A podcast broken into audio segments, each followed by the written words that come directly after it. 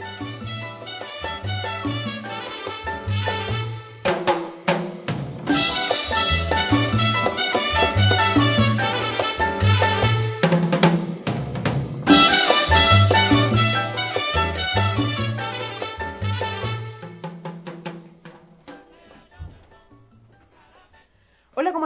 Vecinos y vecinas. Esto es Radio Comunitaria Villa Olímpica saliendo en vivo en esta acompañando este 54 aniversario de nuestra querida comarca, que hoy día ya comenzó a celebrarse. Ustedes probablemente antes de que se los digamos ya se han dado cuenta que las actividades de hoy día van a hacer que este sábado, primero de octubre, sea diferente, sea memorable y nosotros como radio comunitaria hemos querido estar presentes, vamos a hacer abrir este espacio que va a durar más o menos como hasta las 14 horas, donde vamos a estar en vivo.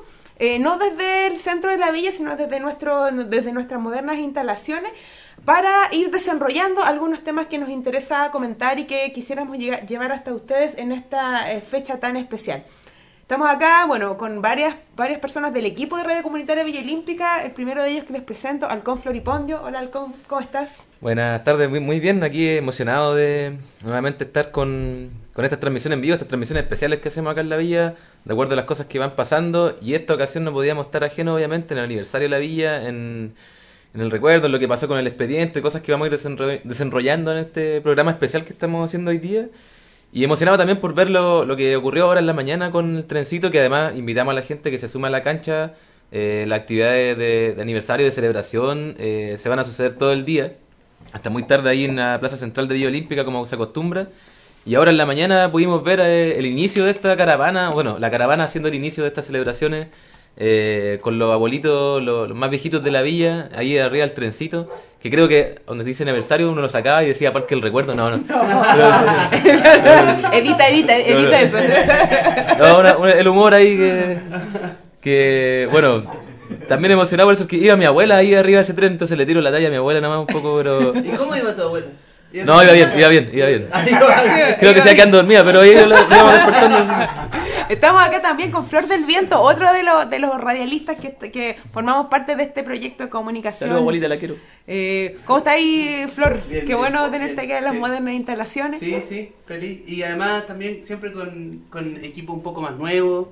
Eh, y también con más práctica de trabajo radial y bueno y el 90.9 saliendo así eh, en vivo así que eso también es un gran plus, eh, diferente estar aquí así en vivo a lo vivo. A lo vivo. Chiquillos, contarles que, eh, como decía el halcón, comenzó ya esta celebración a las 11, pasadito a las 11, este tren alegórico empezó su recorrido por la villa, llevando a los reyes y reinas. Eh, a continuación los vamos a dejar con una cuñita que fuimos a tomar ahí en terreno. Luego, a partir de más o menos las 13 horas y hasta las 14, va a haber un acto oficial eh, del aniversario donde además obviamente se va a hacer mención a que nuestra, nuestro barrio ya tiene la calidad de zona típica. Eh, luego a partir de las 15 horas y hasta las 22 y quién sabe hasta cuándo va a haber una actividad, un evento cultural, bandas musicales, se van a presentar los talleres, van a haber distintas organizaciones y también eh, productores locales que vamos a estar ahí ofreciendo nuestro trabajo y poniéndole energía a esta jornada. La radio comunitaria... la radio va a transmitir desde las 4, ahí la, in situ en la cancha, eh, online, FM y todo, y tomando también cuña a la gente que está ahí entrevistando y un poco eh, engrosando la información, la, la, comunicación en este día especial, pues como de distintas miradas, de distintos ámbitos, de distintos recuerdos, eh, de distintas posibilidades futuras, todo lo que conlleva esta, esta hermosa comarca villana que celebramos y que en este segmento que comienza ahora, eh, los vamos a dejar con el con la cuña que tomó aquí Sorbeda en terreno, con lo que pasó hace media horita nomás con el trencito alegórico volvemos al estudio en este programa especial que queremos hacer, eh, que nos vamos a pasar un poco por la historia de la villa, por lo que tiene que ver con el expediente zona típica, por lo que tiene que ver con el territorio y la comunidad en sí. Un poco entregando más información de aquello y invitándolo a ser parte de esta, de esta celebración y de este encuentro, como siempre se hace acá en, esta, en este barrio. Así que nos vamos con la cuñita y volvemos con Flor del Viento, que nos tiene un tremendo invitado que lo va a presentar ahí a la vuelta. Quédense con la radio comunitaria olímpica, esto recién comienza, señores. Es un hermoso día de primavera acá en Villa Olímpica, primero de octubre. Está comenzando en este momento la celebración del 54 aniversario de esta bella comarca. La actividad de inicio consiste en un trencito alegórico que traslada a, a muchos y muchas abuelitos y abuelitas que son parte de esta conmemoración de la fiesta de la primavera, una celebración tradicional propia de este barrio en sus orígenes y que hoy día como parte de la celebración del aniversario se repite para reconocer la historia, para reconocer a nuestros abuelitos y abuelitas. Vamos a tomar algunas impresiones acá de las personas que forman parte de, este, de esta actividad. Estamos acá con Alejandra, ella es de la Junta de Vecinos. Alejandra, cuéntanos cuál es el sentido de, hacer esta actividad de la fiesta de la primavera. Eh, bueno, hola, soy Alejandra. Eh, estamos aquí con los abuelitos. El, sentido de esto es hacerle un homenaje, hacer ellos que están, han vivido toda la vida aquí, más de 50 años en la Villa Olímpica. Y pucha, que estén felices, pues, verlos como están, contentos, llenos de vida.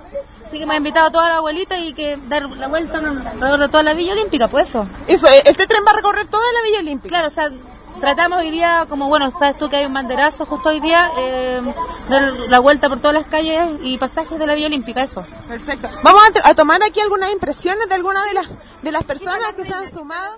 Porque yo soy villana desde que empezó la Villa Olímpica, soy villana, amo mi villa y me encanta celebrar y me encanta reír, bailar, gozar y estar con pura gente alegre y contenta. Me encanta estar aquí. ¿Y alguna de ustedes se acuerda cómo era la fiesta de la primavera? Bastante alegría, bastante sana alegría. Los años de antes con sus reinas, sus reyes feos, sus comparsas de, disfrazados, los carros alegóricos, que eran Grecia en esos años eran, eran potreros. Yo soy casi 90 años, entonces me recuerdo de esos años la Natalia Méndez fue nuestra reina ese año y disfrutamos como, como éramos en ese tiempo, sanamente, desde la mañana hasta la noche.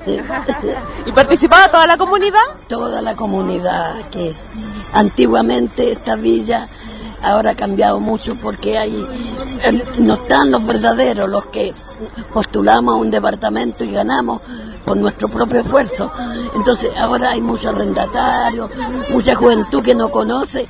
Nosotros aquí, yo llegué cuando estaba cubierto de tabla, porque todavía no abrían, pero yo tenía tantas ganas de venirme que dije, no importa, voy así nomás. ¿Y de dónde venía usted? ¿Dónde vivía antes? Vivía yo en la comuna de Macul, que es ahora, que antes era Ñuñoa. Yo soy de Ñuñoa desde cuando no existía Macul ni ninguna de esas cosas bastante viejita. Yo quiero antes que nada felicitar a la nueva Junta de Vecinos porque en realidad se han sacado los zapatos.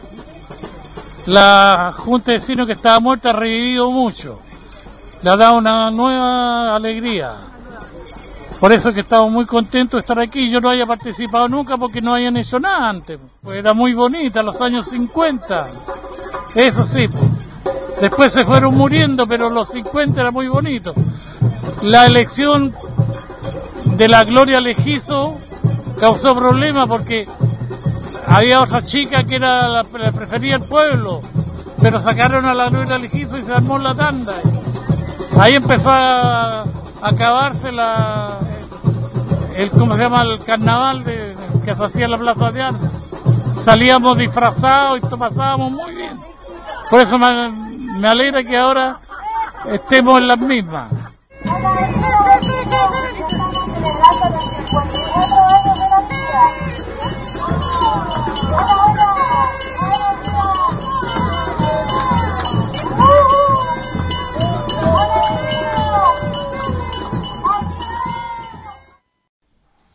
Bien, estamos completamente en vivo aquí en el 90.9 en Radio Comunitaria Villa y luego de la presentación de los chiquillos eh, nos toca el turno de hablar un poco del, del motivo que ha sido esta semana eh, la declaración de zona típica de la Villa Olímpica, que es un tema que, bueno, fue un tema largo que primero tuvo un ingreso, ahora tuvo su reingreso y finalmente pudo ser declarado con una votación bastante favorable.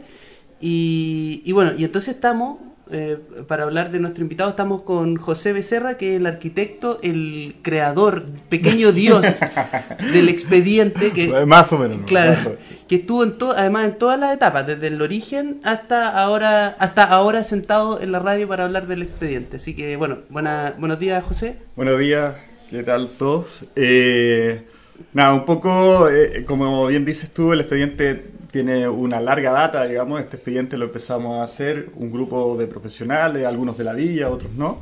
Eh, después del terremoto, como una forma de proteger eh, la villa, eh, como única herramienta que teníamos a la mano para proteger la villa después del terremoto y que con la gran demanda, digamos, que había inmobiliaria, de gente que estaban tratando de comprar los departamentos por, por precios que irrisorios, digamos, eh, entonces fue un poco decir, pongamos en valor la villa, eh, busquemos eh, alguna herramienta que sea efectiva para protegerla de esta presión inmobiliaria que aparecía después del terremoto.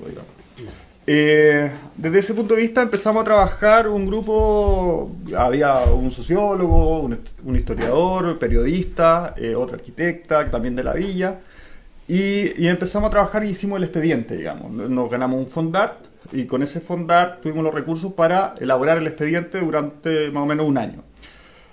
Lo que pasó, bueno, por distintas razones, no, no se pudo entregar en su momento, se ingresó el 2015 y vimos que había mucha resistencia en ese momento para la, la, aprobación, entonces se retiró el expediente pensando en un reingreso. Y ese reingreso se hizo ahora este miércoles, no, hace una semana atrás más o menos, el 15 y se defendió este día miércoles. Eh, en ese contexto creo que fue el mejor momento, digamos, y, el resultado lo, demuestra, digamos, para haber hecho el, ingreso del expediente pensando en que hoy ya la mayor parte de los bloques están reconstruidos, eh, estamos con otra villa que no es la misma del 2010, digamos, que, que se sentía un poco derrotada por lo que había pasado con el terremoto.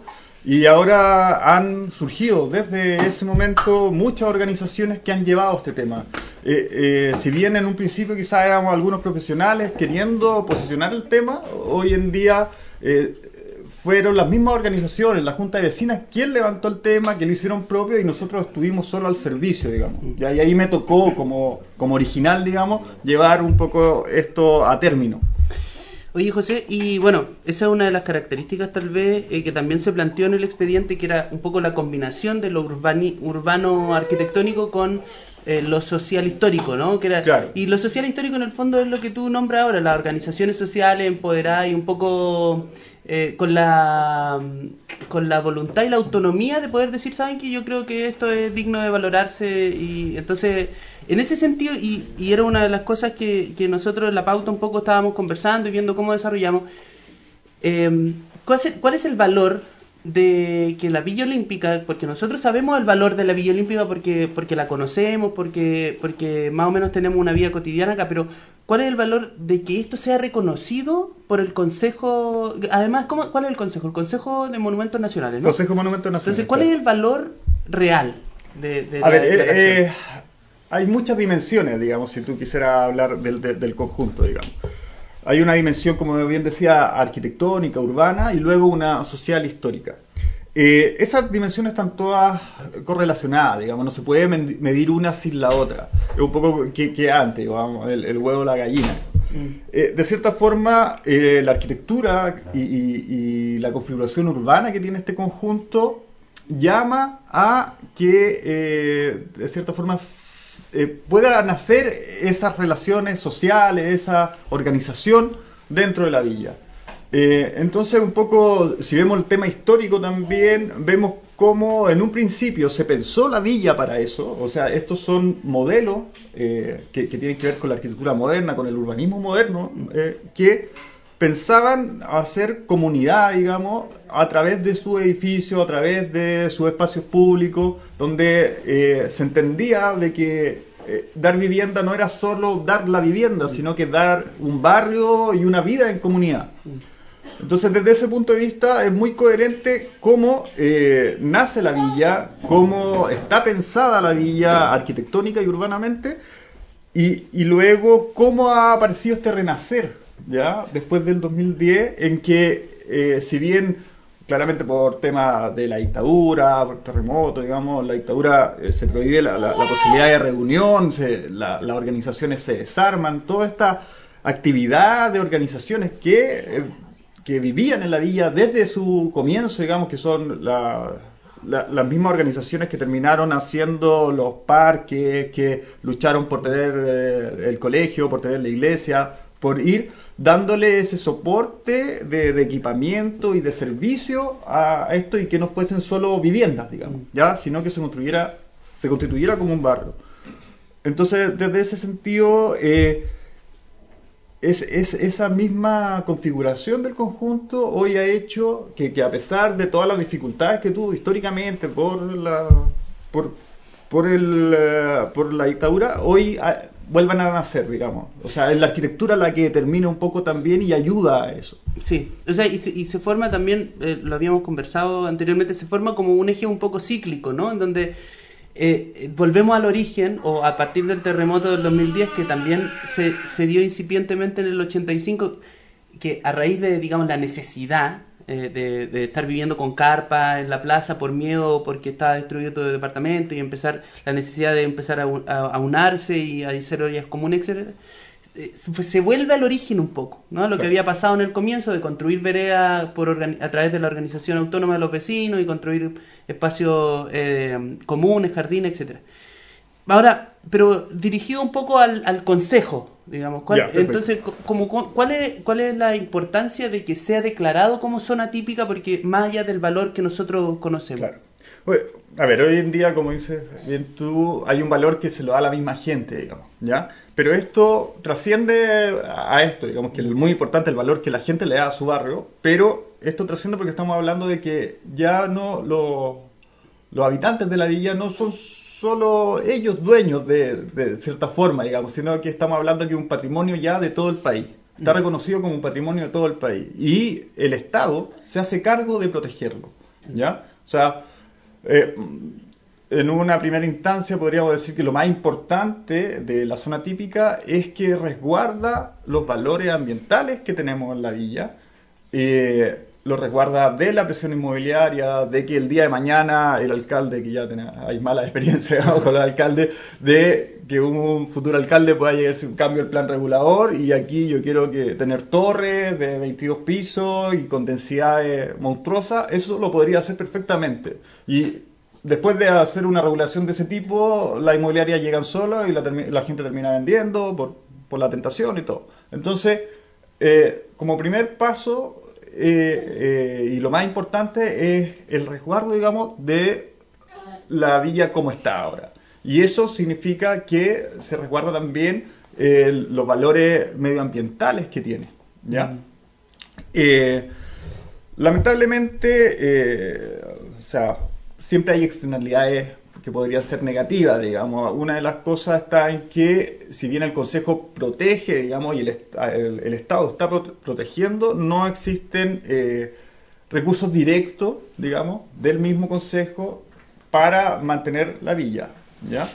Pero sí hay muchas posibilidades, se abren nuevas ventanillas, digamos, digámoslo así. Si antes podríamos, por la reconstrucción se, se recurrió a al, al Serviu, digamos, como para que se hiciera cargo de estos conjuntos que ellos habían hecho desde la Corbe, digamos, anteriormente, que es la institución anterior, ahora se abren nuevas ventanillas a las cuales recurrir para postular a fondos desde el Consejo, perdón, desde el Fondar, por ejemplo, fondos del arte y la cultura, eh, el mismo MIMBU, que son nuevos por ser patrimonio, digamos, por ser viviendas de patrimonio. eh,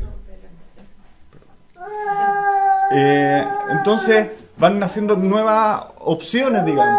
¿ya? Eso es lo más técnico y lo más concreto, pero también hay un tema de que la gente ya al ser zona típica también valora aún más el conjunto, eh, busca nuevas iniciativas. Se instala un tema, ¿no? Se Claro. instala como tema el, el valor de, de vivir en el barrio. Por supuesto. Eh, Eso también genera que mucha gente también quiera venir a vivir acá, ¿ya? Y, y eso también va a hacer que va, va a haber quizás algún recambio y gente que, que venga a vivir también con, con la visión de que es una zona típica y que quiere vivir en una zona típica y también va a ayudar a la organización a, a mejorar Oye, el barrio. oye, José, y bueno, eh, aquí los vecinos, eh, que también es una discusión que eh, nosotros como radio hemos querido propiciar, eh, porque esta es una declaratoria que a, eh, pesar de que es, dada por el Consejo, est- esta villa o se, se caracteriza por ser especial o, se jacta a veces de ser especial porque por la confluencia que tienen los vecinos eh, en la construcción y en el crecimiento de la villa. Eh, y entonces, ¿cuál es el paso ahora que tienen que dar los vecinos como para que la declaratoria no se termine un poco, eh, digamos, yendo, yendo más, adel- más rápido que los vecinos? ¿Se entiende? O sea, ¿cómo los vecinos tienen que reaccionar o qué es lo que tenemos que hacer nosotros como vecinos para que en el fondo esa declaratoria juegue a nuestro favor y no eh, el Estado, digamos, venga a, pro- a proteger algo que tal vez nosotros no encontramos, ¿se entiende? ¿no? Porque Sí, sí, sí. si el Estado, si el Estado toma control o, o- o protección de, de este barrio, bueno, ¿dónde quedan los vecinos? Entonces, ¿dónde se tiene que instalar la organización vecinal ahora? Sí, a ver, claramente eh, eh, esto es un tema que tiene, tal como fue levantado por las mismas organizaciones, y ya lo hace parte, digamos, de ellos, de, de ustedes mismos, digamos, eh, también cae una responsabilidad, digamos. O sea, si si estamos pensando que el mismo Estado no tiene los recursos directos para poder transferirlos a este tipo de conjuntos, son la misma gente la que se tiene que hacer responsable y siempre desde un punto de vista de una visión de bien común, digamos. Y, y eso, estos conjuntos están pensados desde, desde esa visión, digamos, desde ese concepto de bien común, de lo colectivo, de lo comunitario. Entonces hay que volver un poco a eso. Eh, si lo vemos desde el punto de vista ya más técnico, eh, se va a desarrollar o se tiene que desarrollar unos lineamientos de intervención, que es un manual, digámoslo, de qué cosas se pueden hacer, qué cosas no se pueden hacer.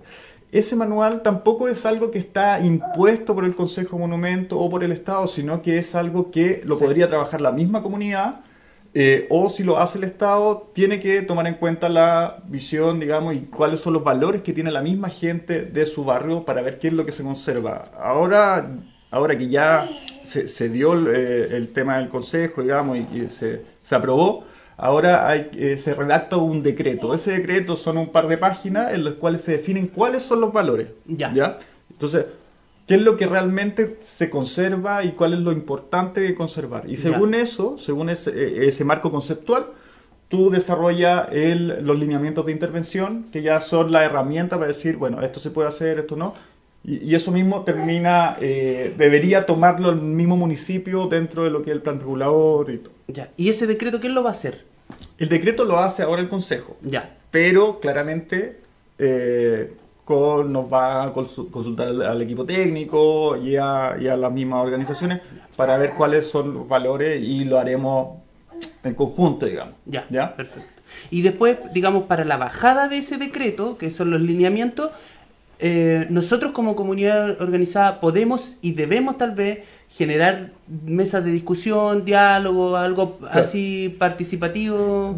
Yo eh, no tengo tanta seguridad, pero creo que dentro, tal como hay eh, un fondar que el que ganamos nosotros para hacer expedientes zona típicas, también hay fondar para eh, hacer los lineamientos de intervención para una zona típica. Entonces, por ejemplo, ya eso es una, un primer paso, digamos, de postular a un fondo que te permita tener todos los antecedentes técnicos y el trabajo, digamos, de ciertos profesionales, además de la comunidad, para definir eh, esos lineamientos de intervención, digamos.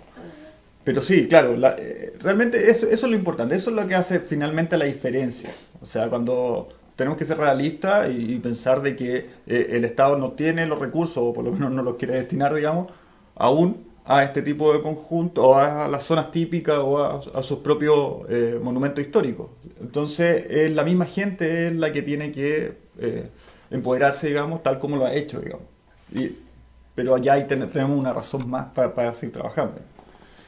Bien, yo creo que, bueno, eh, yo con el José hem- hemos tenido reuniones de trabajo, etcétera. Yo podría estar hablando con el José dos, dos tres horas y preguntándole cosas. Lo que pasa es que hay un, hay una, eh, está la historia eh, que esconde la villa en cuanto a su perspectiva arquitectónica y social que es fascinante, o sea, y que viene de Europa, de principio de siglo, Sí. y, y nosotros hemos hablado también de eso, eh, y también, de- digamos, de, no, no tocamos mucho el tema de la relevancia, los valores, así como de cómo de la parte arqui- arquitectónica mezclado con el barrio, etcétera. Bueno, hay muchos temas que dejamos de lado. Hacemos Un radio, como que tanto En una que- sociedad que- dominada por el neoliberalismo. Apenas 10 minutos para defenderlo. Cada persona con que yo hablaba me decía, no, tienes que decir esto, no, es que tenés que decir esto, no, y lo que tenés que decir. Imposible, eran tantas cosas y, y un poco eso quedamos un poco corto, pero bueno, la- finalmente se, se- la, la resolución fue positiva y, Sí. Y Y todo. que además fue un logro para la comunidad, o sea, igual, y y yo creo que uno de los temas más relevantes eh, es lo que tú destacabas hace un rato, que es, que es un tema que se pone en la palestra de la discusión, o sea, la gente ya mira arquitectónicamente o, o- o- o de otra manera su barrio de manera diferente. Yo creo que eso también es una mirada que a veces uno pasa y se, le, se, se lo pasa por encima, ¿no? Claro. Pero eso es súper importante. Así que bueno, agradecerte, José.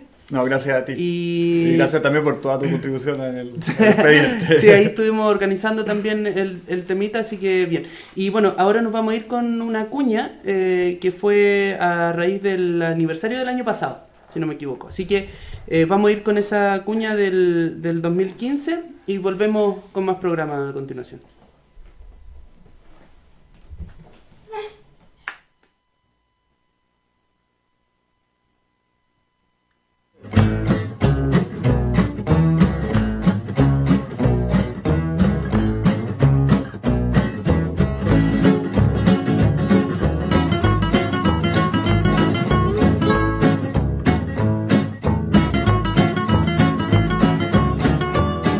Radio Comunitaria Villa Olímpica saluda a la villa en su 53 aniversario, recogiendo el testimonio de vecinos y vecinas que se organizan para hacer florecer la vida de barrio. Aquí para Cotidiana estamos con Tomás en el día de la celebración de la Villa Olímpica, donde se han puesto varias organizaciones sociales que funcionan acá haciendo un trabajo territorial. Eh, estamos con el Huerto Olímpico para que nos cuente eh, el trabajo que están en- realizando. Hola a todos, primero que nada muchos saludos a todos los radioescuchas. Eh, bueno, nosotros somos el Huerto Olímpico o la Huerta Olímpica, funcionamos al lado de la Junta de Vecinos. Somos un grupo variable de gente, pero ahora más o menos firme estamos como seis personas.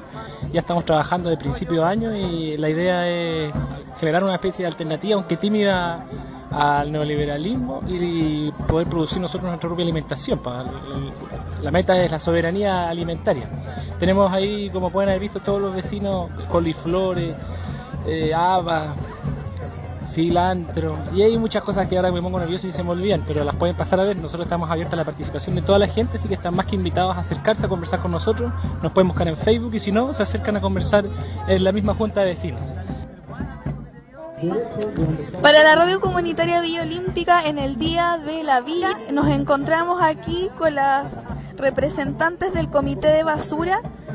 Quisiera que nos contaran un poco cuál es el trabajo que hacen aquí en la villa, hace cuánto se organizan. Sí, en realidad lo que estamos haciendo nosotros es organizándonos para poder eh, juntar eh, recursos y hacer eh, volantes educativos para toda la vía olímpica y a la vez también poder eh, ir eh, juntando recursos para formar unos eh, basureros metálicos, que esa es la idea en el fondo hacer. Cuando ustedes dicen que, quieren hacer un trabajo de educación con respecto a la basura, para los villanos y villanas que nos están escuchando, aprovechando el espacio de la radio, contar un poquito a qué se refiere con tener una educación con respecto a a la basura.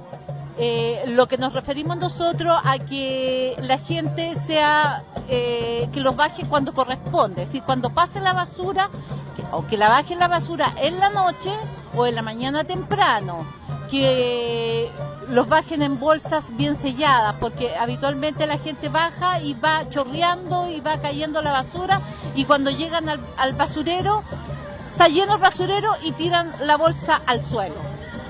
Después vienen los perros también, que ponen su parte, en donde rompen las bolsas y las tiran a toda la vía olímpica, entonces al final la vía olímpica se convierte en un basurero.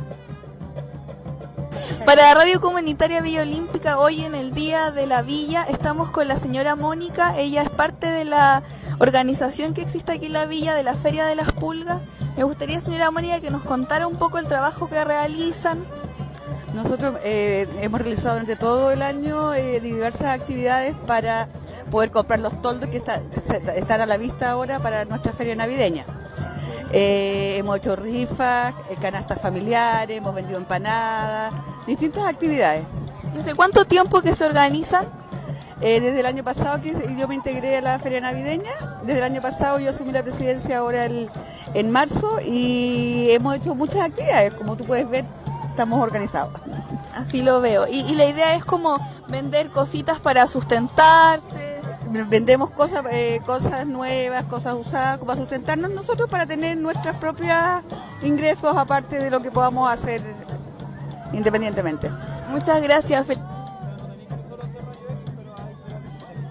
Para Radio Comunitaria Vía Olímpica, hoy estoy con Dani en el aniversario de la Villa Olímpica. Ella es parte de la organización del Grupo Caracol que funciona en la villa.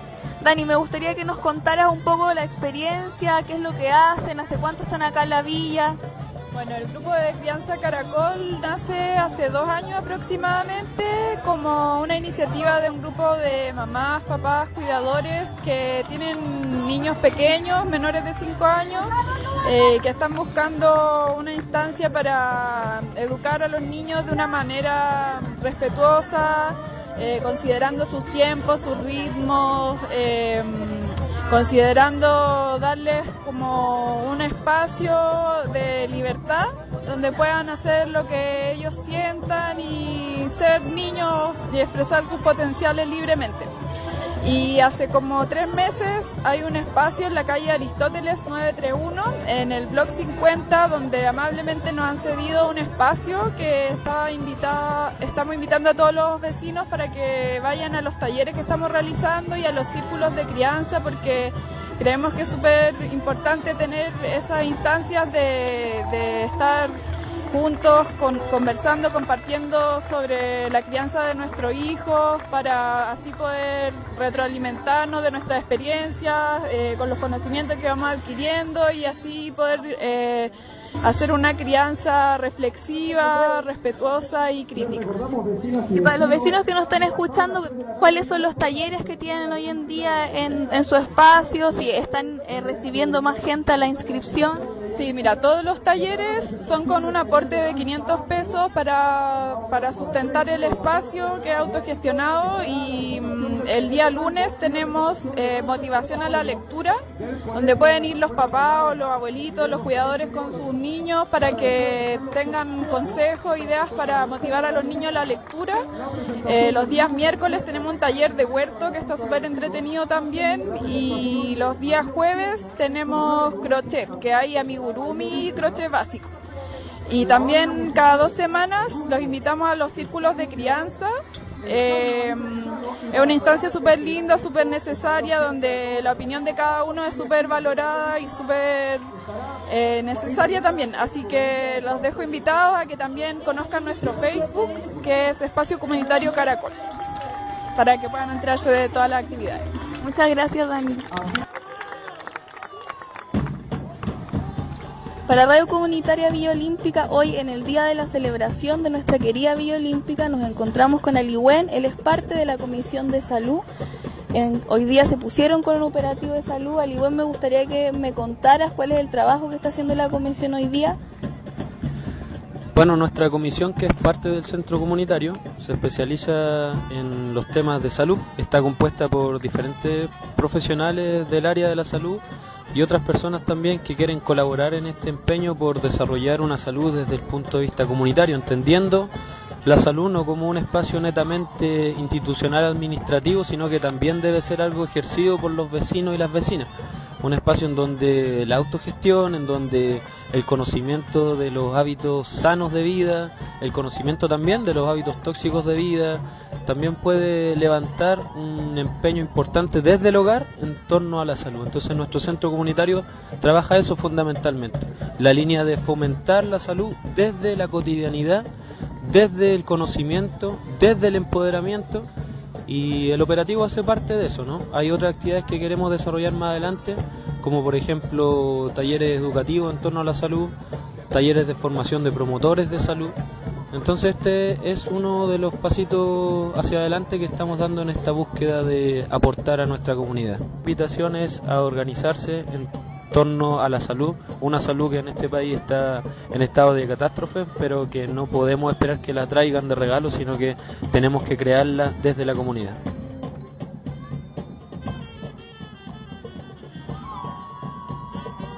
Hola, en el día de la celebración de nuestra querida Vía Olímpica nos encontramos con Areli. Ella es parte de los talleres que se imparten en la Junta de Vecinos, el taller de Afro. Areli, me gustaría que nos contaras en qué consiste el taller. Hola, eh, sí, mira, estamos trabajando danzas africanas tradicionales de Ghana y Guinea y también eh, trabajamos danzas del candomblé de Brasil, que son las deidades traídas por los africanos a América, por los esclavos. Entonces, eh, hasta ahora estamos viendo dos danzas tradicionales de estos dos lugares, de África y de África, eh, de los africanos que llegaron a Brasil también. ¿Y están abiertas las inscripciones? Sí, ahora estamos haciendo como un segundo bloque porque ya llevamos un par de meses, entonces vamos a comenzar a ver danzas nuevas y vamos a cambiar el horario del taller. Ahora va a ser los lunes de seis y media, abierto para todos los que quieran participar, mujeres, hombres, eh, bueno, adultos en realidad, porque para niños ya tendría que ser otra modalidad, pero tenemos alumnos que tienen 20 años, tenemos otra que tiene sobre 60 años, así que estamos ahí con de todas las edades. Para el que quiera bailar puede solamente inscribirse y venir. Y también eh, recordar a los vecinos y vecinas que nos escuchan que esto es totalmente gratuito. Totalmente gratuito, solamente que hay que comprometerse a venir, a estar y a participar. Eso es el único compromiso que se pide. Y el más importante. Gracias, Arely.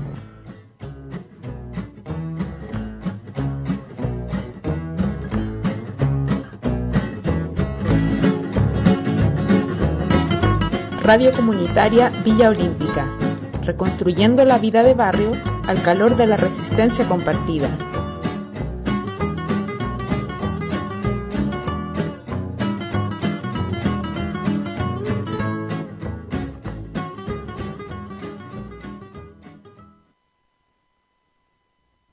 Hacemos radio porque... en una sociedad dominada por el neoliberalismo y toda la ideología burguesa que la El discurso hegemónico está en todas partes, en los diarios, en la televisión, en los comerciales. Yo hago radio porque creo en la libertad de expresión. Hago radio porque creo que hay voces muy importantes de nuestra comunidad que no están siendo dadas a conocer. Para visibilizar de que hay comunidades que estamos organizadas, que estamos eh, construyendo y no solo exigiendo. Porque siento que hay una urgencia por comunicar. y me movilizan las radios libres por varias emociones.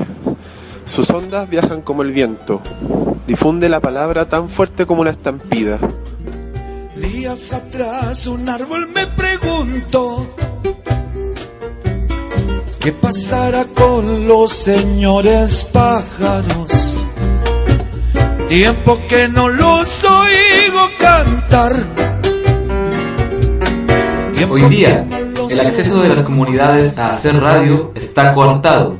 Existe una legislación excluyente que otorga el 90% del espacio FM a las radios comerciales y dificulta el acceso al dial a emisoras independientes y sin fines de lucro, estableciendo duras sanciones contra las radios que emiten sin licencia. Las radios libres son espacios en que las comunidades pueden tener una voz, hacer visibles sus proyectos, ponerse en contacto con otras comunidades, producir cultura e información en sus propios términos. Porque la comunicación es un derecho de toda comunidad. No más allanamientos, más medios libres. Apoya a las radios comunitarias.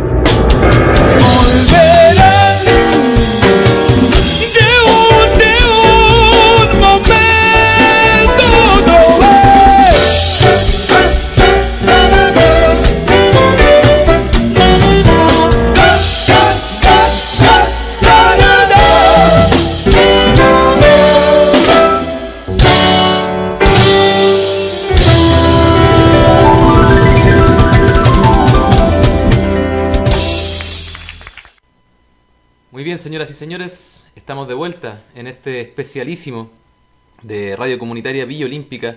Este fin de semana que se están conmemorando hartas cosas acá en nuestra villa, que están sucediendo la celebración del aniversario número 54 de este territorio, eh, donde también se está celebrando o eh, no sé, presentando el tema de la zona típica, como ha sido declarada la villa esta semana. Eh, en el primer bloque de este programa estuvimos con Flor del Viento, que aún sigue aquí con nosotros, eh, y con José Becerra, que es el arquitecto del expediente zona típica, contándonos un poco en qué consiste este expediente, que tiene que ver con eh, lo que estamos viviendo estos días directamente, y que tiene que ver con un futuro también que se nos presenta como territorio, como comunidad organizada, como vecinos de esta Villa Olímpica. Eh, y bueno, estamos ya en este segundo bloque para ir ahondando en este tema, para ir eh, dando otras luces, dando otras miradas, otras perspectivas de lo que significa esta tensión, esta relación entre el Estado, entre las comunidades, entre el capital, entre las inmobiliarias, entre todo lo que la complejidad que se presenta en un territorio como este, eh, intentando dar cuenta exactamente de aquello, de esa complejidad, no reduciendo el tema solamente a esta celebración que por supuesto celebramos los, los 54 años de la villa, celebramos los viejitos que anduvieron en el carro en la mañana, celebramos nuestra historia, pero también eh, complejizamos el tema de, de- del, presente de la villa, de qué significa su historia, qué significa lo que puede suceder hacia adelante. Entonces, queremos dar otro- otras perspectivas del tema, para no quedarnos solamente con la celebración, no queremos aguarle la fiesta, pero sí queremos eh, que la gente se dé cuenta de lo que significa esta, esta declaratoria o, las posibilidades que tiene. Así que, bueno, tenemos, antes de partir este bloque, aquí mi compañera Sorvea iba a presentar al invitado que tenemos ahora, pero tenemos un contacto en directo con eh, Maleza. ¿Me escuchan, Maleza? Buenas tardes, vecino, ¿cómo está? Muy bien, muchas gracias a ustedes. Bien, aquí estamos transmitiendo en vivo en la 90.9 solo por hoy, celebrando el aniversario y online siempre estamos en radio.ccbo.cl. Necesitamos hacerle una preguntita. ¿Usted qué sabe o si está enterado que la villa ha sido declarada zona típica? Sí, la verdad estoy enterado y he visto gran parte del trabajo que ha hecho la directiva aquí de la Junta de Vecinos en logro de, de- de este nombramiento de, de zona típica. La verdad me parece estupendo. La Villa Olímpica es una villa emblemática aquí dentro de Santiago, eh, desde su- los inicios, desde su construcción y todos todos los aconteceres de la villa que han pasado por, por esta villa. Eh, es es, como te decía, es una villa emblemática dentro de, Santiago. Me parece estupendo porque así se va a prestar para que resurja nuevamente.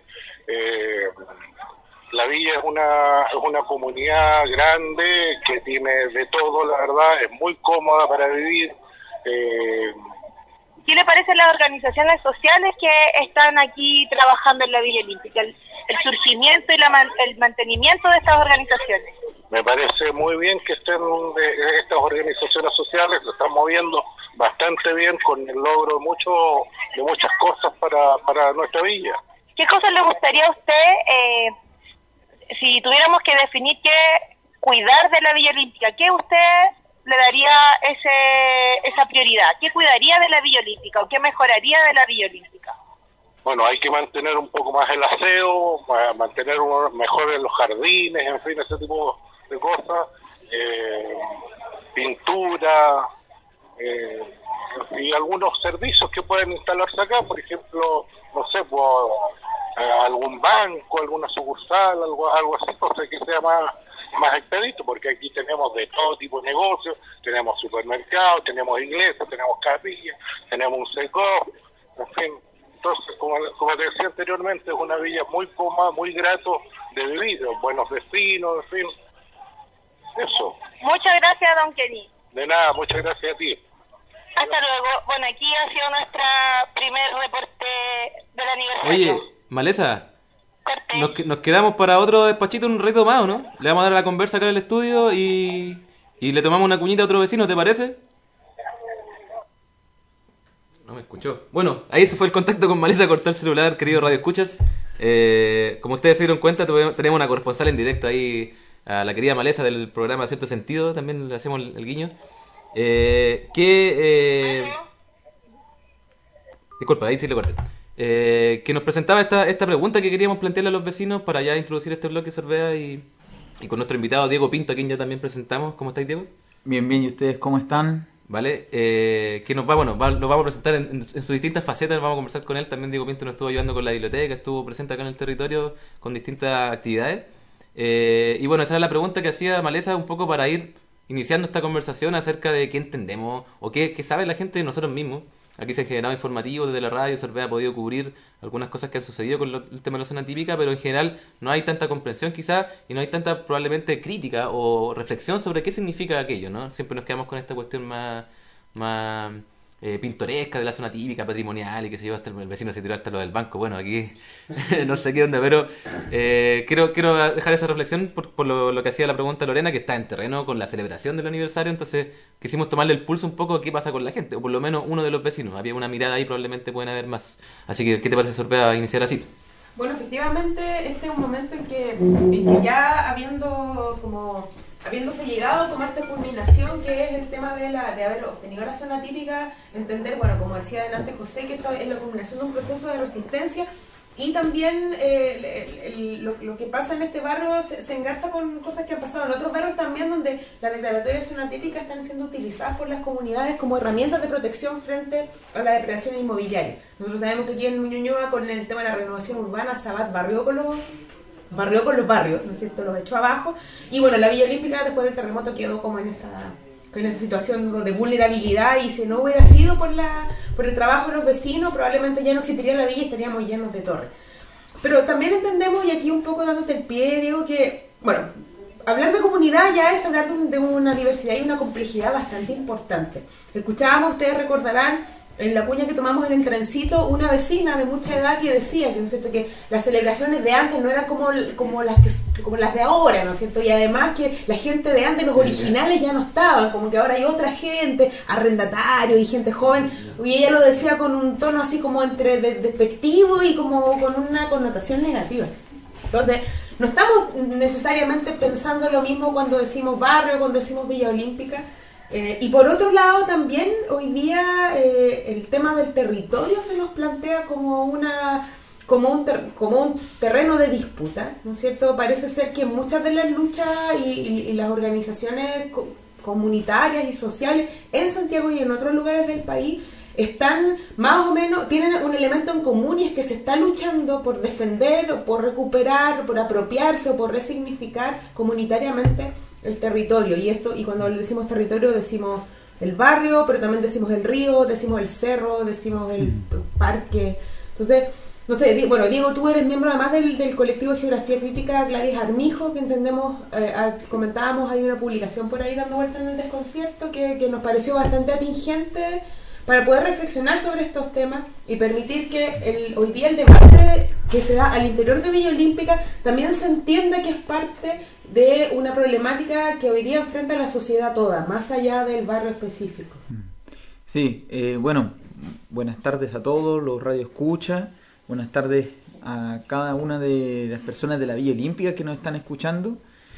Y bueno, Bea, tú- tú planteas una serie de ideas que yo creo que son fundamentales para poder pensar y pensarse en este, en este contexto tanto del aniversario como del, esta- este logro de lo que es la, la- la zona típica. Yo creo que hay una situación que eh, nos puede plantear, ¿no es cierto?, como un punto también inicial, que es entenderse en el sentido comunitario de, de la villa. ¿ya? Eh, mira, cuando yo te escuchaba y escuchaba un poco lo que plantea la, vecina, este, de esta, como un poco mirando como negativamente la llegada de nuevos vecinos y vecinas, yo creo que es una situación súper normal. ¿no? O sea, tenemos que entender que eh, las personas más antiguas mantienen ciertas, son más conservadoras, conservadoras a los cambios, eh, y yo creo que es normal esa situación. Y digamos, esas son dinámicas que pasan en los territorios. Pero ¿qué es lo más interesante de todo? O sea que en el fondo existen, eh, en este contexto de hoy día, existen distintos eh, pobladores de la Villa Olímpica, o sea, distintos perfiles, podríamos decir en cierta medida, eh, que, no, que podemos decir que se va matizando respecto al contexto histórico. O sea, es una villa que tiene 54 años, ¿no? Por lo tanto, hay personas que son muy antiguas que viven acá, hay personas que ya llevan, no sé, pueden haberse criado acá, hay otros que na- nacieron acá y desde ahí han vivido toda su vida, y también llegan los, habitantes nuevos. Entonces, eso yo creo que es el sentido de la comunidad, la, di- la diferencia. Pero que hay algo que, todos tienen en común, pues, ¿no? Que todos son parte de la Villa Olímpica, ¿no? Y que todos tienen, comparten ciertos códigos, que todos van igual a, a ciertos almacenes a comprar, que todo igual se encuentra en la cancha, que todos se encuentran en la plaza, ¿no? y que todos valoran ciertos espacios comunes. Y, por ahí, ¿no es cierto?, es donde se mete y se inserta el, tema del territorio, ¿no? Donde no es solamente entenderse como en la, la diversidad de personas que habitamos acá, sino que también es que hay espacios comunes que nosotros valoramos, ¿no? Y espacios que tienen un sentido y un significado para las personas que aquí habitan. Y esto es más allá de la posición política, esto es más allá de la posición de vida, de la historia de vida, sino que tiene que ver con ritmos, con códigos, con sentidos que les damos, ¿no? Y, y creo que por ahí va el, el- tema, ¿no? Cuando hablamos de, de- del tema de la zona típica, ¿qué es realmente lo que hay detrás de eso? ¿no? ¿Qué es lo que la comunidad está valorando con eso? ¿Es solamente el, edificio, ¿no? La construcción física? ¿O hay un, en realidad lo que se está valorando, ¿no es cierto?, acá es que hay un, un estilo de vida, una forma de vida, y que se relaciona, como decía José antes, ¿no es cierto?, en la entrevista, se relaciona necesariamente con espacios comunes que están vinculados a una forma de construir, ¿no? Bueno, creo que por ahí eh, es interesante lo que aquí pasa en la Villa Olímpica, que también pasó en el barrio Yungay, que, que creo que pasó o está pasando en la Villa Frey, en la Villa en, en Matasur, en la Villa Portales. Entonces hay algo que está pasando acá en la ciudad y que, ojo, algo, algo que no es, no lo tenemos que ver aislado, ¿no? Esto está en un contexto, en un contexto de una ciudad y que están pasando ciertas situaciones en esta ciudad. Específicamente, bueno, como tú decías, to- todo, indica que, que la comunidad es una, es una entidad que va a estar permanentemente conformándose. Es una, es una comunidad, es una entidad en construcción la Villa Olímpica, o sea, la comunidad me refiero. Y además que es difícil, eh, eh, o, sea, encontr- o sea, efectivamente hay diversidad y por lo tanto es difícil hablar de unanimidad de postura. ¿No es cierto? Así como a la, a la vecina que, que mencionaba le parecía negativo que ya no estuvieran los originales, ¿no es cierto? Hubiera gente nueva, ah, probablemente gente como nosotros, como yo misma que soy nueva y que valoro la posibilidad de que este sea un barrio abierto donde tú puedas llegar. Eh, también hay un tema ahí, ahí, y es la diferencia entre los propietarios y los arrendatarios. Entonces, también hay, hay, eh, en- en- dentro de una comunidad operan creencias y operan lógicas que no siempre son, desde mi perspectiva, y ahí lo podemos discutir, como no siempre apuntan en un sentido eh, solidario, social, ¿no es cierto?, horizontal o libertario, sino que en algunos casos son lógicas bastante conservadoras. Entonces, y ahí también eh, respecto al tema que tú mencionabas, eh, otros barrios de Santiago que están en esta situación, también desde cierta mirada crítica eh, habría que referirse a cómo han operado en esos barrios lo- los, fenómenos llamados de gentrificación. ¿no es cierto? Que no es que venga una, una- un grupo de personas a, sacar a la gente, bueno, en algunos casos entendemos que las inmobiliarias son bastante mafiosas para actuar respecto a, a sacar a los, a comprar barato, ¿no es cierto? Y a, y a presionar a, los a los habitantes para que vendan. Eh, pero sin embargo hay una lógica que una, que una lógica más profunda y que tiene que ver con entender el, el territorio como mercancía. En la medida en que el territorio se, se entienda como mercancía y que por lo tanto el acceso al territorio depende de tu capacidad de consumo y por lo tanto si tienes poca capacidad la calidad del territorio que vas a habitar, no solamente la, la cantidad, que también va a ser menor, también la calidad, ¿no es cierto? No vas a tener probablemente parque, tu casa va a ser más chica, va a estar mal conectada, vas a estar lejos de servicios y eh, por el contrario, si tu, si tu poder adquisitivo es mayor, eh, vas a tener acceso también a, a calidad de vida. Entonces, hoy día el territorio, o- o por lo menos en un entorno urbano como Santiago, altamente concentrado y además altamente estratificado socioeconómicamente, también opera en esta lógica. Entonces, uno se pregunta, en, en el caso de Villa Olímpica, cómo nosotros podríamos reflexionar en torno a ese tema. Y también rescatar el hecho de que Villa Olímpica en su origen se planteó como un proyecto de integración social. Entonces, hoy día, ¿cómo, cómo podemos como comunidad hacernos cargo de la, de la importancia de que Villa Olímpica conserve su, su calidad de, de un entorno diverso socioeconómicamente? Que no solamente sea eh, un privilegio de aquellos que puedan hoy día costear un, un- un- un departamento en Ñuñoa y, un- y una vida en, en un barrio como este, sino que también y de alguna forma podamos no sé, no sé, ahí ya estoy, me, me estoy yendo como, como más en una cosa más, más abierta, de qué forma de Villa Olímpica podría salir un mensaje eh, crítico respecto a la ciudad que se está construyendo hoy día. Sí, mira, eh, es súper complejo el escenario y por eso es tanta la importancia que se le da a estos niveles de resistencia y la declaración de zona típica aquí en la Villa Olímpica. O sea, eh, hoy día en Chile, eh, en Santiago, el, el valor de, de la renta del suelo está mediado por las leyes del mercado y eso está en una ley, ¿no? Hay un decreto que plantea ese tema. Entonces, finalmente es la dinámica que ha adquirido esta ciudad desde los años 80 en adelante, ¿no? Y se ha ido eh, profundizando a partir, ¿no es cierto?, de la, la, la oferta que hacen ciertas comunas y esa oferta de servicios, equipamiento, ¿no? Y que claramente va a estar mediatizado por la cantidad de dinero que tenga cada municipio en ofertar ese servicio y ese equipamiento. Entonces tenemos comunas donde existe una mayor demanda porque hay una mejor oferta. Estamos hablando, ¿no es cierto?, las comunas del barrio alto. Pero también tenemos comunas, como por ejemplo en el caso de Ñuñoa, que desde los finales de los años 90, principios de los 2000, ha desarrollado una dinámica de eh, enriquecimiento de su población, o sea, un crecimiento económico de su población, pero vendiendo un producto. O sea, si nosotros hiciéramos una, una revisión histórica de lo que era la, la- prensa en, en la primera mitad de, de los 2000, ¿no es cierto?, hasta el 2006 más o menos, hagamos una revisión de la prensa y, podríamos haber hecho un ejercicio. ¿Qué es lo que salía en, en- el Mercurio, la tercera? Solamente salía que Ñuñoa eh, eh, tiene mejor calidad de vida, Ñuñoa tiene mejor áreas verdes, Ñuñoa tiene mejor seguridad, etcétera, etcétera. Ñuñoa está vista como la mejor comuna en, esos años. Estamos hablando hace 10 años atrás, un poquito más de 10 años atrás.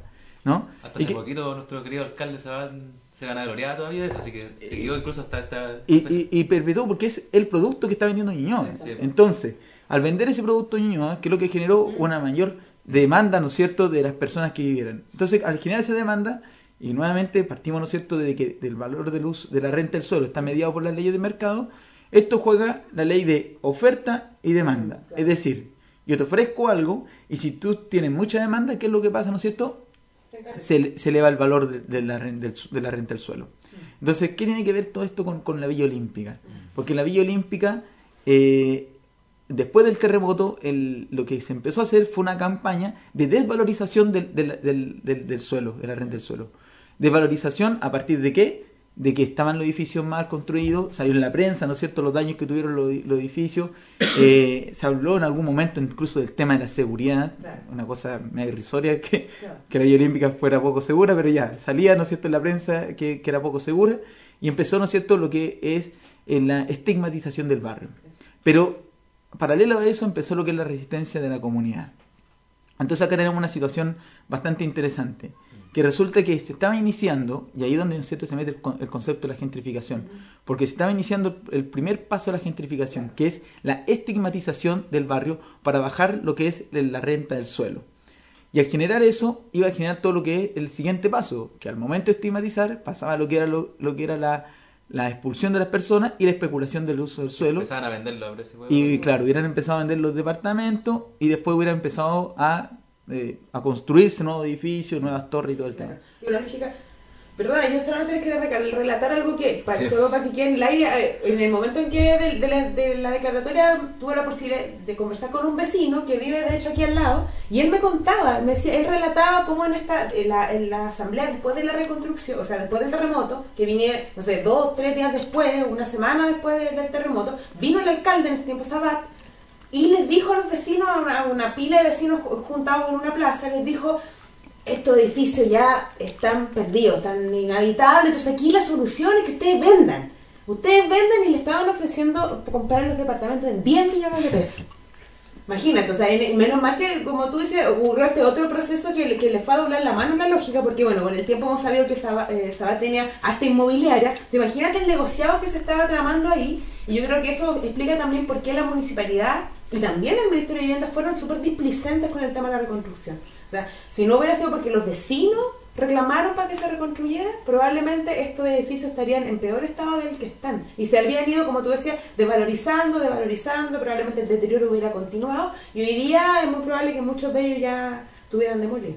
Oigan, chiquillo, con ese mensaje final de pronto podríamos irnos un- a una cuñita, porque justo tú dejaste, la dejaste dando un poco bote ahí en, en- en lo que ocurre con la resistencia de, de los vecinos, que es lo que un poco más, como quizás como grupo, como radio, hemos celebrado más que nada, eh, que justamente vamos a escuchar un- una cuña del reingreso del expediente de la zona típica que ocurrió hace un par de semanas, antes de que sea, sea- fuera declarada, eh, que tiene que ver con, esa organización que se armó para este expediente que ahora queremos problematizar a la vuelta, eh, en los términos de que fue una protección, ¿no? Hay, hubo ahí un, un- un grupo organizado de, de vecinos que, se juntó en la Asamblea por la Reconstrucción y otras cosas, de ahí surgió el expediente, entonces esa, esa cara un poco del- del- de la declaración de zona típica es la que celebramos más bien, la resistencia de los vecinos, de la organización y los cimientos que nos dan para todo lo que viene ahora, que es lo que también vamos a, a ver a la vuelta, así que los dejamos con la cuñita, seguimos hablando con Diego Pinto, con Flor del Viento que está aquí callado pero quiere darnos muchas declaraciones, Sorbea y que le sale al Confloripón de este especialísimo de Radio Comunitaria Biolímpica que ese pegadito nomás.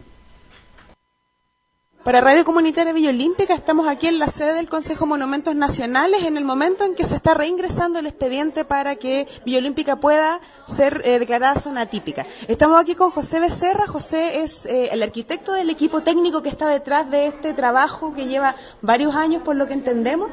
Eh, bueno, José, en primer lugar preguntarte por la importancia de este momento como un proceso de culminación de un trabajo de varios años, si nos pudieras referir un poco a toda esta historia de trabajo que está detrás de este documento que se acaba de ingresar hoy.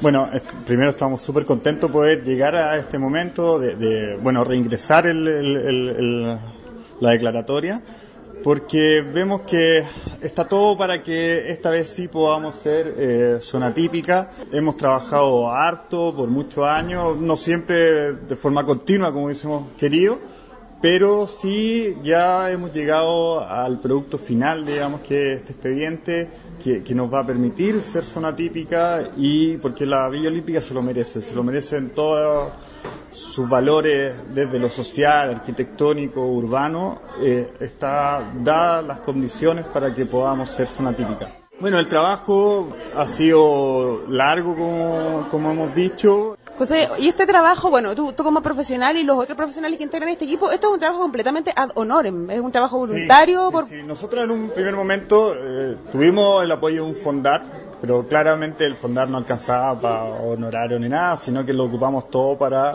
invertirlo en, en el proceso, digamos, de difusión, de, de- desde imprimir, desde buscar eh, todos los antecedentes de la historia, por ejemplo. Entonces, claramente esto es un trabajo que lo hacemos porque nos gusta, porque creemos que se lo merece la Villa Olímpica. ¿ya? Eso, yo creo que más allá del, del trabajo que podríamos haber hecho nosotros como profesionales, como apoyo, lo importante es que este reingreso tiene mucho más potencia, mucho más fuerza porque lo ha llevado la Junta de Vecinos, lo ha llevado las organizaciones comunitarias y nosotros hemos estado al servicio de eso, más, más, más que nosotros desde la academia o de lo que haya sido, digamos, algo más intelectual con respecto a esto, esto ha sido de la misma gente que ha levantado y ya lo ha hecho suyo lo de la zona típica, que quizá en un principio podría sido una idea de una opción para proteger después del terremoto, ya esto eh, la villa lo, ha interiorizado como parte de ellos, de, que somos zona típica y merecemos ser zona típica. José, brevemente, ¿cuáles son las fuentes de las que se nutre el informe? ¿Qué, qué, antes- qué tipo de antecedentes contiene este informe? Y, por supuesto, ¿cuáles son los actores involucrados en su elaboración? Sí, bueno, el informe se divide principalmente en tres partes. Eh, por un lado eh, está eh, la descripción del patrimonio arquitectónico, ¿ya? Como patrimonio de la arquitectura moderna, como patrimonio del trabajo que hizo la Corporación de la Vivienda de Chile con todas sus viviendas sociales y como unidad vecinal, que es un proyecto modelo, digamos, de los que se hizo en los años 60. Por otra parte está todo el patrimonio histórico, ¿ya? Que, que se ha construido desde su inauguración como villa y todo lo que ha tenido que pasar la villa, cosas buenas, cosas no tan buenas, digamos, desde lo que fueron los terremotos, eh, la dictadura, las organizaciones sociales, cómo eh, eh, se fueron armando, ¿ya? Y como último apartado es eh, el patrimonio social, ya que ahí hablamos un poco también de la historia de las organizaciones sociales y luego de las organizaciones sociales que se han levantado últimamente, con, yo creo que mucho con esa potencia que le ha dado el tema de la zona típica, de, de- valorar el, eh, la villa como un lugar modelo, digamos, para vivir, para, para, para hacer comunidad, ¿ya? Entonces aparecen todas las organizaciones que son muy importantes y que después del terremoto han ido- se han ido fortaleciendo desde los comités de vivienda, desde eh, la, la misma junta de vecinos, ¿ya? la huerta y muchas más organizaciones. Entonces todo eso hemos tratado de vertirlo en el expediente y, ha sido un trabajo en, en una primera etapa eh, con los profesionales, digamos, ¿ya? pero también de la mano con las mismas organizaciones, digamos. Por último, José, para información de nuestros auditores, si es que no conocen mucho el proceso, este es un reingreso, hubo un primer ingreso, ¿cuándo fue esa, esa- ese hecho? Claro, nosotros hicimos un primer ingreso el 2015 y eh, preferimos retirar el expediente porque no estábamos totalmente pro- eh, preparados ni estaban las condiciones para una declaratoria de zona típica en ese momento de la Villa Olímpica. Entonces, eh, desde ese momento en adelante hemos buscado más antecedentes para poder ingresar el, reingresar el expediente y, y creemos que esta vez sí no vamos a tener ningún problema para que sea aclarada la Villa Olímpica. Perfecto. ¿Y cuáles son los siguientes pasos? Ahora hay un reingreso, luego, ¿cuáles son los hitos de este proceso? Sí, ahora estamos reingresando y eh, en dos semanas más, el día 28, eh, tenemos que defenderlo frente al Consejo. Ya Eh, el Consejo son eh, profesionales independientes de distintas áreas de- de- de- de- del Estado y, y- pública, digamos, que eh, van a determinar si realmente eh, se merece la Villa Olímpica eh, esta declaratoria. Nosotros lo creemos que, sí y, la vamos a defender. ¿ya? Entonces se va a presentar el, el proyecto, digamos, de, este mismo expediente. ¿Cuáles son las razones por qué queremos ser zona típica? Muy bien. Muchas gracias, José. Felicitaciones igual por el trabajo y gracias desde los vecinos de Villa Olímpica. Estamos aquí para Radio Comunitaria Villa Olímpica en el Consejo Monumentos Nacionales con Tusi. Tusi, bueno, ustedes la conocen, es la presidenta de nuestra Junta de Vecinos. Tusi, bueno, conversamos con José respecto al proceso y a lo que contiene el informe. Eh, yo quería que nos comentaras la importancia de este, de este hito, de este reingreso para la comunidad de Villa Olímpica y todo el trabajo que hay detrás, los años de trabajo desde más o menos el 2010 en adelante. Claro, mira, eh, bueno, buenos días, buenas tardes a todos los vecinos y más que nada comentarte de que este reingreso ha sido más o menos desde el año 2010 ya, donde venimos peleando por nuestro barrio Villa Olímpica, logramos la reconstrucción, se formó, a- o- ahora actualmente tenemos un gran valor social y arquitectónico en Villa Olímpica que se necesita resguardar. Y en eso estamos, pues, incentivando la vida de barrio, eh, tratando de generar nuevas generaciones o incentivar a las nuevas generaciones para que también cuiden nuestro barrio. Y este es un, un logro más de los vecinos de Villa Olímpica para la bueno para, para todo lo que viene a futuro con relación al, al proyecto de zona típica. Perfecto. Súper contentos, súper felices, yo creo que es un gran logro, se agradece a todas las organizaciones del barrio, a la juventud, a los adultos mayores, a todos los vecinos porque este es un logro de todos nosotros y el 28 esperamos ser zona típica en Villa Olímpica. Eso.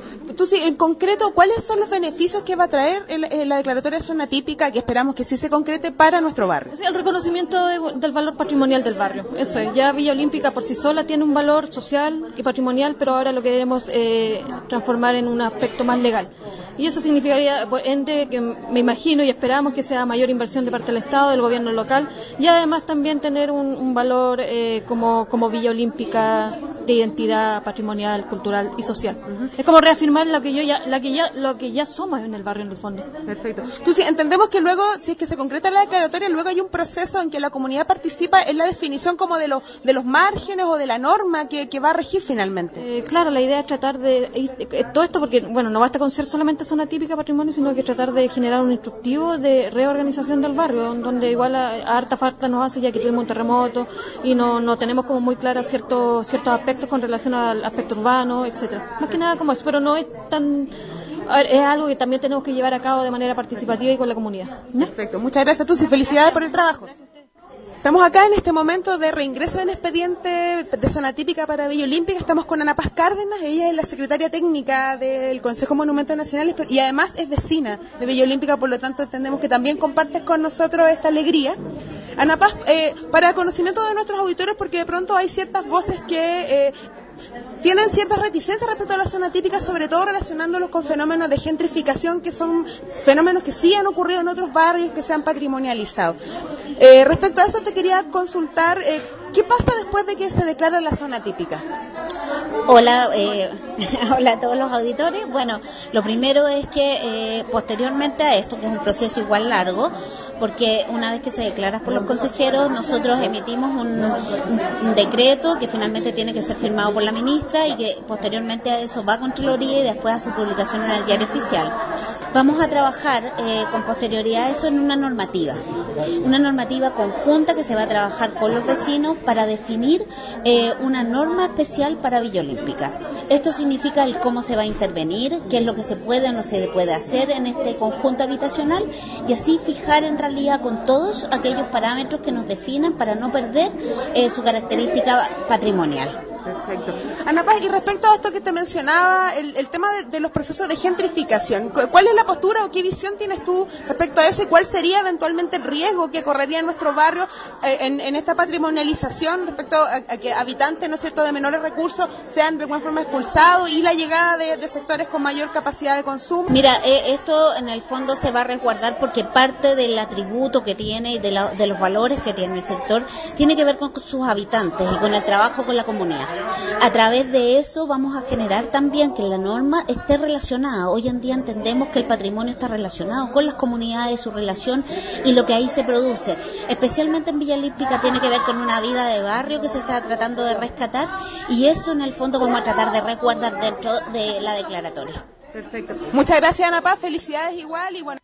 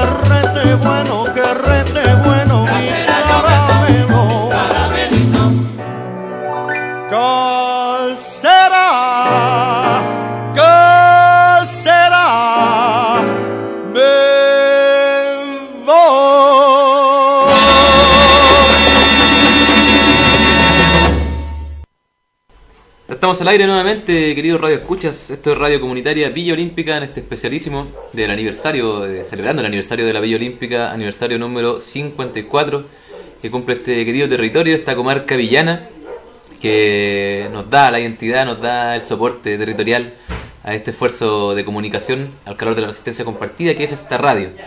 Estamos en un especial, eh, como, como bien digo, como redundantemente digo, porque realmente es un especial de todo tipo. No solamente que estemos transmitiendo en vivo y estemos haciendo aquí una panel de conversación con distintos temas de interés en nuestra villa, sino que también el tema es muy especial. Tiene que ver directamente con nuestra identidad, tiene que ver directamente con, no- con lo que nos puede suceder como comunidad, lo que podemos hacer o no eh, en esta relación entre nuestras vidas, entre la- las casas que, habitamos, que nos alojan a, no- a nuestros cuerpos, a nuestra familia, a nuestra procesos, nuestras ideas y la tensión con el, Estado, con el capital, con la proyección de, de todo un modelo económico que, concibe hoy día actualmente a la ciudad como una mercancía, al territorio como una mercancía.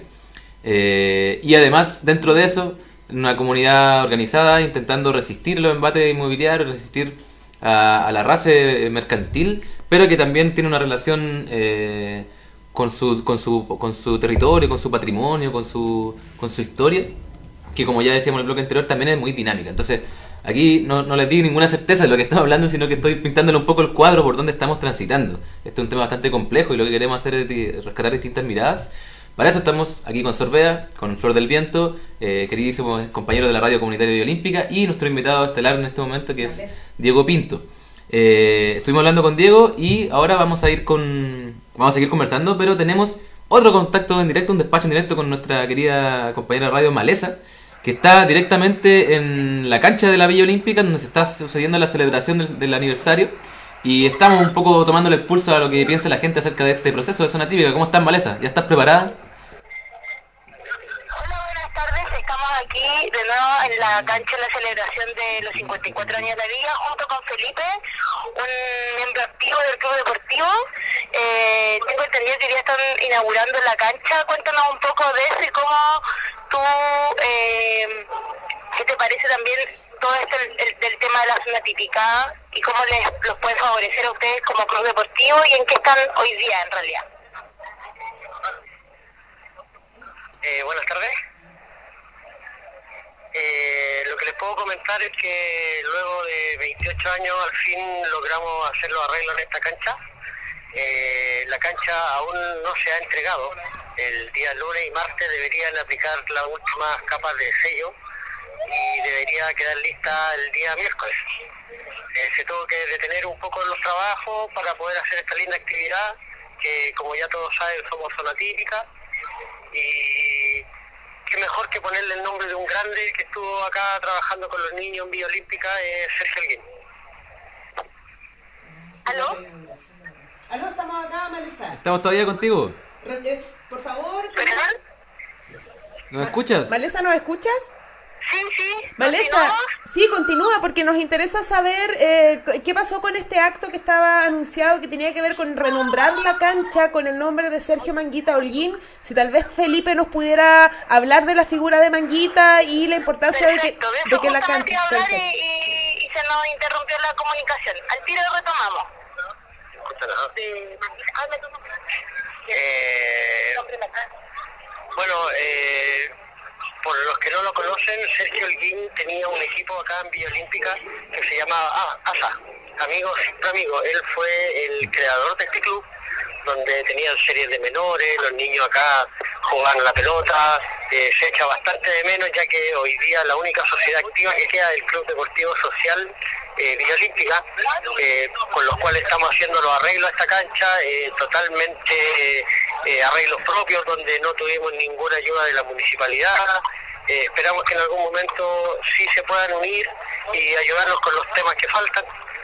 Eh, es un agrado y un placer, yo creo, para cualquier villano de corazón que esta cancha lleve el nombre de Sergio Holguín. Una de las grandes alegrías que le dimos un poquito antes que nos dejara fue poder premiarlo junto a Ramón Saavedra. Se le entregó un galvano y él estaba muy feliz, se le hizo una once. Yo creo que fue una de las alegrías más grandes que vivió en su último año.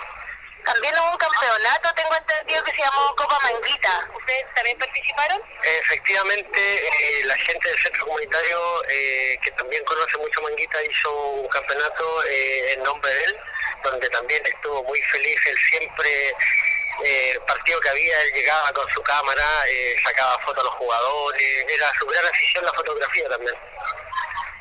Y ahora, cuéntanos, vamos a hacer una ceremonia de inauguración de la cancha, ¿para cuándo estaría más o menos eso listo? Eso, eh, el día martes, como les comenté, se, debería entregar la cancha. La cancha todavía no está lista, faltan unas capas de sello.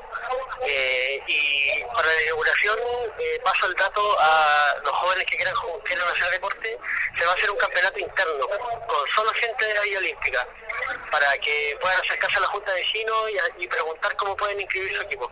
Esa va a ser la forma en que vamos a inaugurar la cancha, eh, un campeonato de siete jugadores por lado, y eh, es como para dar eh, el puntapié inicial a esta linda cancha como está quedando. Muchas gracias, Felipe. Bueno, eso es. Nos Lore- queda debiendo la fecha de la ceremonia del Lore- campeonato. El Lo- miércoles Lorena, 5 de octubre, tengo entendido. Lorena, Aquí nos despedimos desde la cancha hasta que nos comuniquemos de nuevo. Malesa, Malesa, una, una última pregunta. ¿Está disponible Felipe por ahí? ¿Él, él está contigo en este minuto para hacerle una pregunta? Sí. Ah, eh, como dentro del contexto que estábamos hablando del contexto de la zona típica, me gustaría que él se refiriera un poco a cómo su organización y las organizaciones de la villa eh, se, se aproximaban al, al concepto de la declaratoria de la zona típica. Bueno, me preguntan de estudios. Eh, ¿Cómo ustedes eh, han participado o van a continuar su participación en el tema del, del proceso de la zona típica? Eh, bueno, lo que le puedo comentar es que nosotros somos un grupo eh, ligado al deporte. Entonces ahí ya con hemos- vamos a conversar. Tenemos una conversación pendiente en el fondo de cómo podemos ayudar frente a lo que ella está, lo que está trabajando por el lado de la zona típica ligado al deporte. Ya hizo un anuncio a, a los encargados de la municipalidad ahora, si más adelante podríamos tener algún beneficio. Acá tenemos un trabajo grande que es el sueño que tenemos, que es subir la reja, eh, contar con camarines, eh, arreglar la iluminación. Entonces hay un gran trabajo todavía por, por hacer. Muchas gracias, Felipe. ¿Algo más que quieran preguntar antes que se me arranque? ¿Qué se viene en la tarde? Vanessa, eso, eh, ve, ve lo que se viene en la tarde y eh, vente para el estudio para que tú cierres este programa, po. Voy a preguntar porque yo tampoco lo tengo muy claro. Gracias, Felipe. Gracias. Dame un segundo. ¿Qué se viene para la tarde? ¿Qué actividades hay para la tarde? Eh, las bandas. ¿Qué banda? No, bandas emergentes, miles. No hay nombre específico. Hip hop, eh, punky, etc. ¿Qué más? Bandas de emergencia. Y eso, pues, hay después un poco de música como DJ, música así como electrónica. La del, como lo de la, si la Carla también. Lo del pendrive, lo del eso. El Ya. sonidero del... Muchas gracias, Alejandro. Ay, de nada, guasita. Eso es. Gra- Malesa, muchas gracias. Gran reportaje. Súper bacán. Muy bien, te esperamos acá. Corto parece. Muy bien, querido Radio Escucha, ese fue el contacto en directo con Maleza, eh, en donde también nuestra querida amiga Hanna nos comentaba la- las actividades que se vienen a la tarde, un recuerdo al, al gran Manguita. Y la música. Y la música del pendrive. Si a usted le sonó raro eso, se llama el sonidero del pendrive, que es como una especie de colectivo de cabros que ah, hacen de DJ un poco así con... Y le pusieron ese nombre, eh, con cumbia antigua, ponen, son chiquillos de, de algunas bandas de cumbia, y que en, en su formato notebook, DJ notebook, tienen harta música para el pachangueo ahí y se llaman así, sonidero del pendrive. Así que para que pueda venir aquí a, a sangolotear en, en la noche, yo creo que eso va a ser como desde las 8 en adelante hasta las 11, y antes, como mencionaba Hanna, las bandas. Bueno, volviendo en tema, en lo que estamos aquí mm, tratando en este especial de Radio Comunitaria Villa Olímpica, queremos ahora hincarle un poco el diente al tema de la gentrificación y su complejidad. Primero, qué es, ¿no? Eh, y obviamente todo este proceso eh, que tiene que ver con el de- básicamente con el- la emigración de, lo, de, lo- de la población empobrecida de los barrios originarios fuera de ellos y en la llegada de, gente que sí puede pagar eh, aquellos terrenos que son eh, se empiezan a valorizar mucho más alto eh, por este esta especulación por el, por el mismo arrastre de comercial o por muchas veces el tema de la zona típica. Por eso queremos entrarle a, a- a este tema eh, porque muchas veces la otra cara de la zona típica y que hay una tendencia que se ha visto en algunos barrios que tiene que ver que cuando se declaran zona típica se patrimonializan obviamente sube suben los precios sube el precio no solamente del suelo sino que la, vida eh, en los mismos barrios se empieza a, encarecer. Se empieza a armar todo este rollo como de hermoseamiento de los barrios en donde se uniforma todo eh, que hace que también la gente empiece a perder su- sus propios lazos de solidaridad. Muchas veces gente que son de, de clase un poco socioeconómica de- eh, con menor poder adquisitivo y ese proceso en nuestra vía olímpica es bastante complejo porque la vía de sus orígenes tiene una diversidad socioeconómica bastante no, eh, como notable para la época y también probablemente actualmente en donde conviven distintas eh, eh, clases socioeconómicas. Entonces esto, estas zonas típicas tienen como a, a a uniformar todo, toda una diversidad que, que es compleja y que es rica en su potencia. Y, y entran en esta cuestión como de, de, vuelvo a decir, querer uniformar todo y no solamente los precios, sino que no solamente la cuestión económica, sino también las cuestiones culturales, expresivas. Eh, entonces, hay, un, hay una, una tendencia que se ha visto, por ejemplo, en algunos barrios que ocurre este proceso. No sé cómo tú lo observáis, Diego, en general, y cómo lo veis que puede ocurrir aquí en Villa Olímpica con el largo conocimiento que tienes de este barrio. Claro, eh, sobre todo lo, último. Eh, bueno, es complejo. el, el proceso de gentrificación es muy complejo porque no es, eh, no es que tenga un solo tipo de expresión como planteabas tú. No es solamente eh, el, cambio de, edificación, ¿no es cierto? No es solamente el, cambio de, pobla- de poblamiento, de población que hay ahí, sino que también eh, lleva consigo una serie de modificaciones en cuanto a las prácticas de vida, a las prácticas cotidianas de relación social. Entonces, en primer, en primer lugar, el, proceso de gentrificación siempre lleva consigo lo que es la, la primera etapa de estigmatización. Entonces, nosotros lo habíamos conversado en el bloque anterior, cómo finalmente se estuvo vi- viviendo en cierta medida esta primera etapa en la Vía Olímpica, en, lo que fue el ejercicio mediático de tanto de las autoridades municipales como de la prensa de plantear que este, este sector era un sector no habitable, eh, se estigmatizó, ¿no cierto?, respecto al nivel de seguridad, a nivel de las personas que habitaban, ¿no es cierto? Entonces se ocupan entre los distintos mecanismos los medios de comunicación. Un segundo momento en la gentrificación lleva, ¿no es cierto?, a la desvalorización. O sea, primero la estigmatización, después la desvalorización. Entonces, se empieza a desvalorizar el suelo, eh, empieza a, ser más barato las viviendas. eh, existe también una especie de... como- en algunos autores lo plantean, ¿no como un poco lo que es la depresión social de, de los grupos que habitan, donde ellos mismos se sienten estigmatizados y ellos mismos no se valoran, ¿no es cierto?, en el espacio que viven. Y, a partir de eso, ¿no es cierto?, empiezan a haber nuevos agentes, finalmente privados, gente con mayor eh, nivel económico, que empiezan a comprar estas viviendas que ya están em, a un nivel más bajo. Empiezan a comprar, ¿no es cierto?, esta, esta vivienda, en algunos casos son inmobiliarias las que compran esta, esta vivienda, eh, con el propósito de eh, empezar a habitar y cambiar el, tipo de habitante que vive en los, de- los distintos barrios. Esta situación eh, lleva consigo necesariamente lo que es la expulsión de los habitantes antiguos, que por lo general son personas de bastante edad, ¿no es cierto?, que ya no pueden vivir en un, en un sector de alto nivel eh, de, de alto nivel económico O los hijos y nietos de esas que... o los hijos nietos, ¿no es cierto?, que, que seguramente no pueden pagar lo que es que la, la renta. precario, que... Bueno, ya sabemos. Claro, que, que viven en una determinada condición social. Entonces, ¿qué es lo que ocurre? Llega estos habitantes nuevos o, o agentes nuevos que son en algunos casos inmobiliarias y empiezan a expulsar a esta población antigua y entonces se empieza a generar una, situación bastante eh, particular que es la homogenización económica, ¿no es cierto? En donde finalmente solamente habitan personas que tienen un determinado nivel económico. Los que tienen menos dinero no pueden habitar porque no pueden pagar ciertos equipamientos, servicios que se dan, eh, que se ofrecen en ese espacio.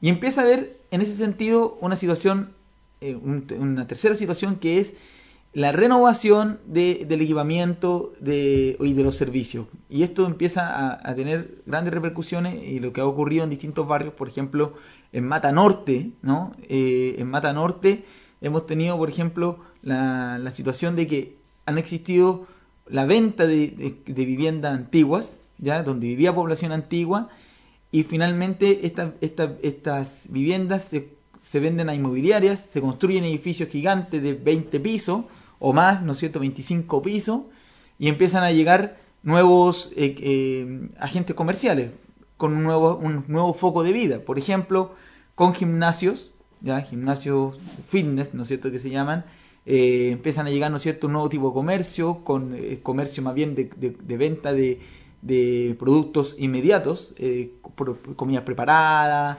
eh, para satisfacer lo que es ciertas necesidades de, de- de comida inmediatas, porque porque finalmente, y este me, fal- me falta decir, la gente nueva que llega tiene un nuevo otro ritmo de vida, un ritmo de vida donde ve la vivienda solamente como un lugar donde a- va a dormir y no se generan intercambios de lazos de vida comunitario.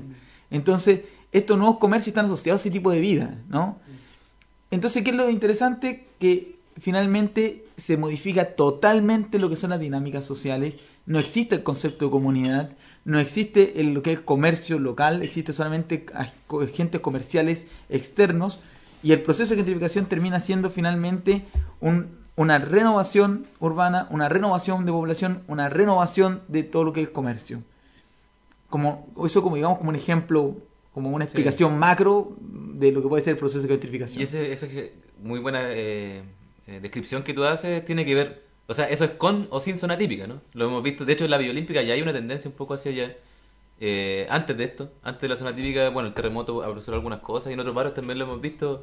Esta renovación de la que tú hablas, como este maquillaje de algunos barrios, como una cuestión cosmética que se arma y se presenta al público eh, con mayor poder adquisitivo, mire, este barrio tiene estas características, este otro, como una especie de, ranking de barrios eh, que, se empieza a presentar de esa forma gracias, a, obviamente, al avance especulatorio. No sé qué quiere decir Flor del Viento.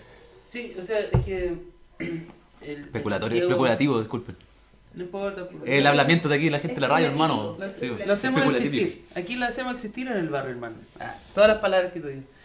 Eh, no, lo que quería decir es que, claro, me, hace mucho sentido el, el, cómo se asocia un poco el tipo de construcción con el estilo de vida. O sea, en el fondo el trabajo de la, de la, del expediente fue exactamente eh, eh, eh, inmiscuirse en eso, o sea, escarbar, decir, bueno, en realidad la arquitectura cómo contribuyó en cuanto al estilo de vida que, que se vivió desde su origen hasta ahora.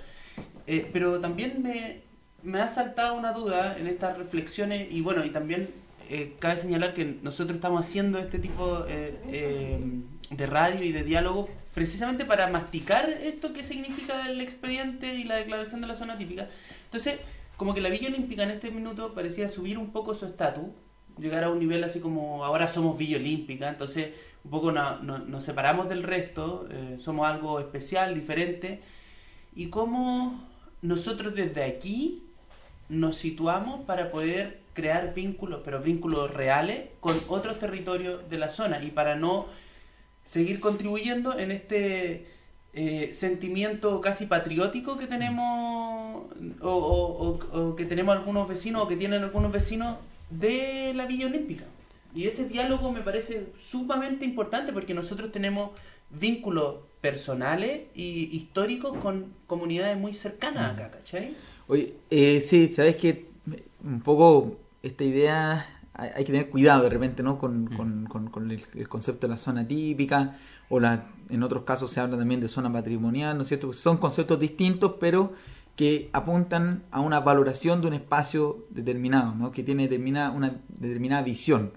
Nosotros, el caso ejemplar que podemos tener en, en Chile, yo creo que, y que se da una escala muy grande, es lo que ocurre en Valparaíso, ¿no? Donde en Valparaíso se destaca, ¿no es cierto?, lo que es una zona patrimonial. Toda una ciudad entera, sí. Una ciudad entera, pero ojo, no es una ciudad entera, son determinados cerros. Sí, es verdad. ¿Cachai? Entonces, ¿qué lo, los más emblemáticos, donde hay una determinada población, donde hay un determinado tipo de vivienda, pero tenemos por otro lado lo que son, entre comillas, y esto sin, sin tener un juicio valórico al respecto, pero lo que existen, lo que en el urbanismo se llama lo que son las zonas residuales, ¿no? En Valparaíso existe lo que son las zonas residuales, que son justamente las zonas que no llegan a este, a este sentido del patrimonio de la humanidad. Entonces, ojo con esto, o sea, tenemos la Villa Olímpica, zona típica, ¿no es cierto?, con su gran valor, todo el tema, pero esto también significa que, que dentro de la villa pueden existir también estas zonas residuales y que quizás no son zonas, sino que pueden ser personas, mm. sino que pueden ser viviendas, determinados tipos de personas. Y eso es un poco lo que tú hablabas anteriormente, que, que en el fondo nivel con con qué ocurre cuando empieza a subir este nivel, porque van a subir la vivienda. O sea, ahora cuando, cuando una persona quiere vender un departamento, ¿qué es lo que va a decir? Ojo, estoy vendiendo un departamento en la Villa Olímpica que es zona típica y eso le da un plus y un valor mayor al departamento. Va a venir otro tipo de personas de otro nivel socioeconómico y todo esto empieza a elevar su, su, su valor. La vida empieza a ser un poco más cara, ¿no? Entonces, ¿cuál es la situación que va a ocurrir acá? Y que hay que tener cuidado, ¿no es cierto? Que van a haber personas que van a seguir viviendo acá, pero que van a terminar siendo marginales. Y es lo que es lo más grave y que es un poco lo que ocurre en Providencia también, que se empieza a generar lo que es la pobreza oculta. En, Providencia, eh, ¿no es tenemos este gran visión de que Providencia tiene un nivel económico alto, tiene una determinada dinámica cultural, etcétera. Oye, pero preguntémonos, ¿qué tipo de personas viven, por ejemplo, en las torres de, Tajamar, eh, en, las torres de San Borja, todos son, esas personas son de Providencia, pero todas tienen el mismo nivel eh, económico, ¿no?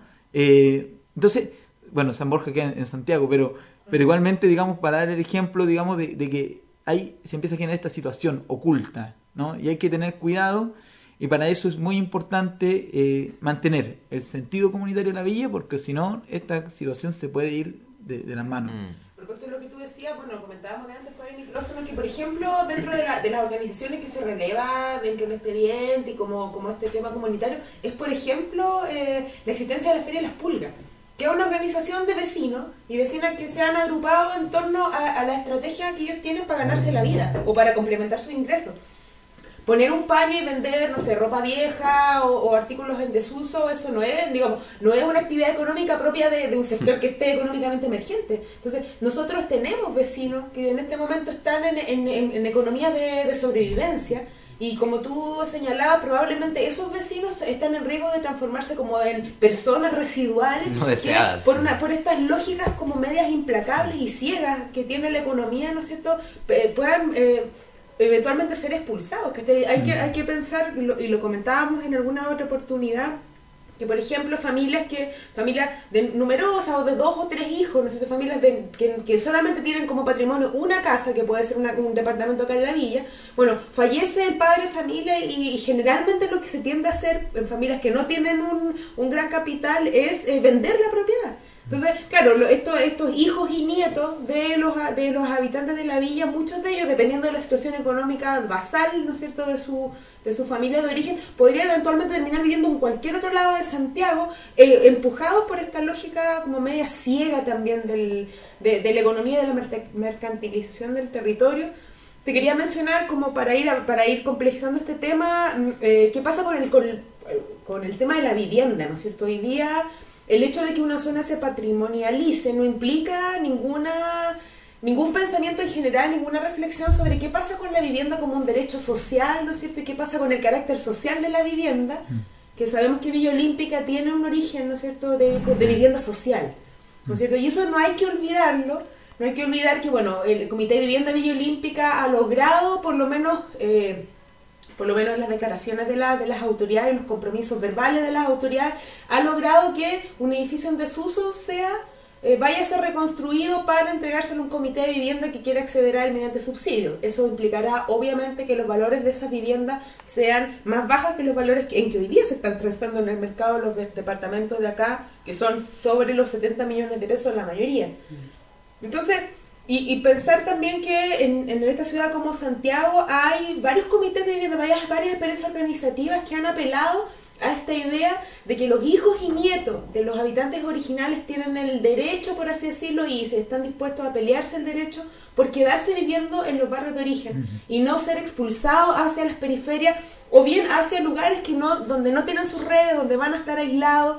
Sabemos, ¿no es cierto?, con, con la experiencia de las erradicaciones en los años 80, que el desarraigo es una de, la- de las experiencias sociales que genera eh, más drogadicción, ¿no es cierto?, más desarticulación, más como anomia, no sé si llamarlo de alguna manera. Oye, disculpen, chiquillos, ¿lo, lo podemos responder a la vuelta? Nos vamos con un, un pequeño cortecito, con, con una cuñita. Disculpe, Diego, iba pero lanzado ahí. Es que para ir, sí, pues, para ir eh, dinamizando un poco el tema y para dar un poco más de elementos, ahí Solvea la dejó dando bote en el conflicto mismo de la vivienda y la sobrevivencia y la identidad en esta ciudad. Eh, pero queremos dejarlo para volver a la vuelta con, con este tema, en- para poder desarrollar- desarrollarlo con la cuña que generó Sorbea esta semana, con la, la declaratoria de zona típica eh, entregada a Villa Olímpica en una ceremonia que también tuvo aquí Flor del Viento. Y los queremos dejar con ese antecedente un poco para seguir un- eh, en el tema ya más profundo que nos vamos a meter en el próximo bloque, eh, que lo dejaron dando bote aquí mis compañeros, como ustedes podrán escuchar. Así que nos vemos a la vuelta.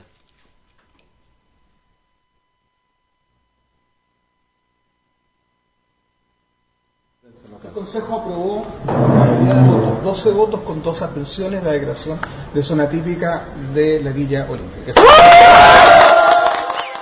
Con esas palabras, hoy 28 de septiembre de 2016, en la Biblioteca Nacional, el vicepresidente ejecutivo del Consejo de Monumentos Nacionales, Ángel Cabeza, anunció a vecinos y organizaciones de Villa Olímpica la resolución de dicho organismo ante la solicitud de declaratoria de Villa Olímpica como monumento nacional en calidad de zona típica.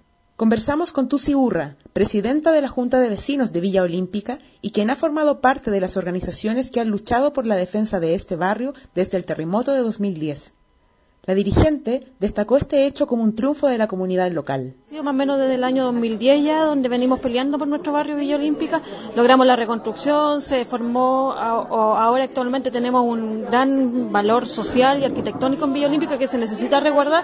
Y en eso estamos, pues, incentivando la vida de barrio, eh, tratando de generar nuevas generaciones o incentivar a las nuevas generaciones para que también cuiden nuestro barrio. Y este es un, logro más de los vecinos de Villa Olímpica para la, bueno, para, para todo lo que viene a futuro con relación al, proyecto de Sonati. Perfecto. Súper contentos, súper felices, yo creo que es un gran logro. Se agradece a todas las organizaciones del barrio, a la juventud, a los adultos mayores, a todos los vecinos, porque este es un logro de todos nosotros. José Osorio, presidente de la Junta de Vecinos Barrio Yungay, presente en la ocasión, se refirió a la experiencia de este barrio, pionero en las declaratorias de zona típica demandadas por la ciudadanía, y también al proceso que se abre cuando se reconoce el carácter patrimonial de un barrio. Bueno, eh, una vez que el barrio Yungay fue declarado zona típica en enero del 2009, luego de un proceso de lucha de dos años en que hicimos el expediente, éramos la primera comunidad que eh, hace una solicitud a nivel ciudadano, porque antes las declaratorias en general las hacía el Estado a través de sus funcionarios, ya sea el Consejo de Monumentos, de la DIVAM, etcétera. Entonces,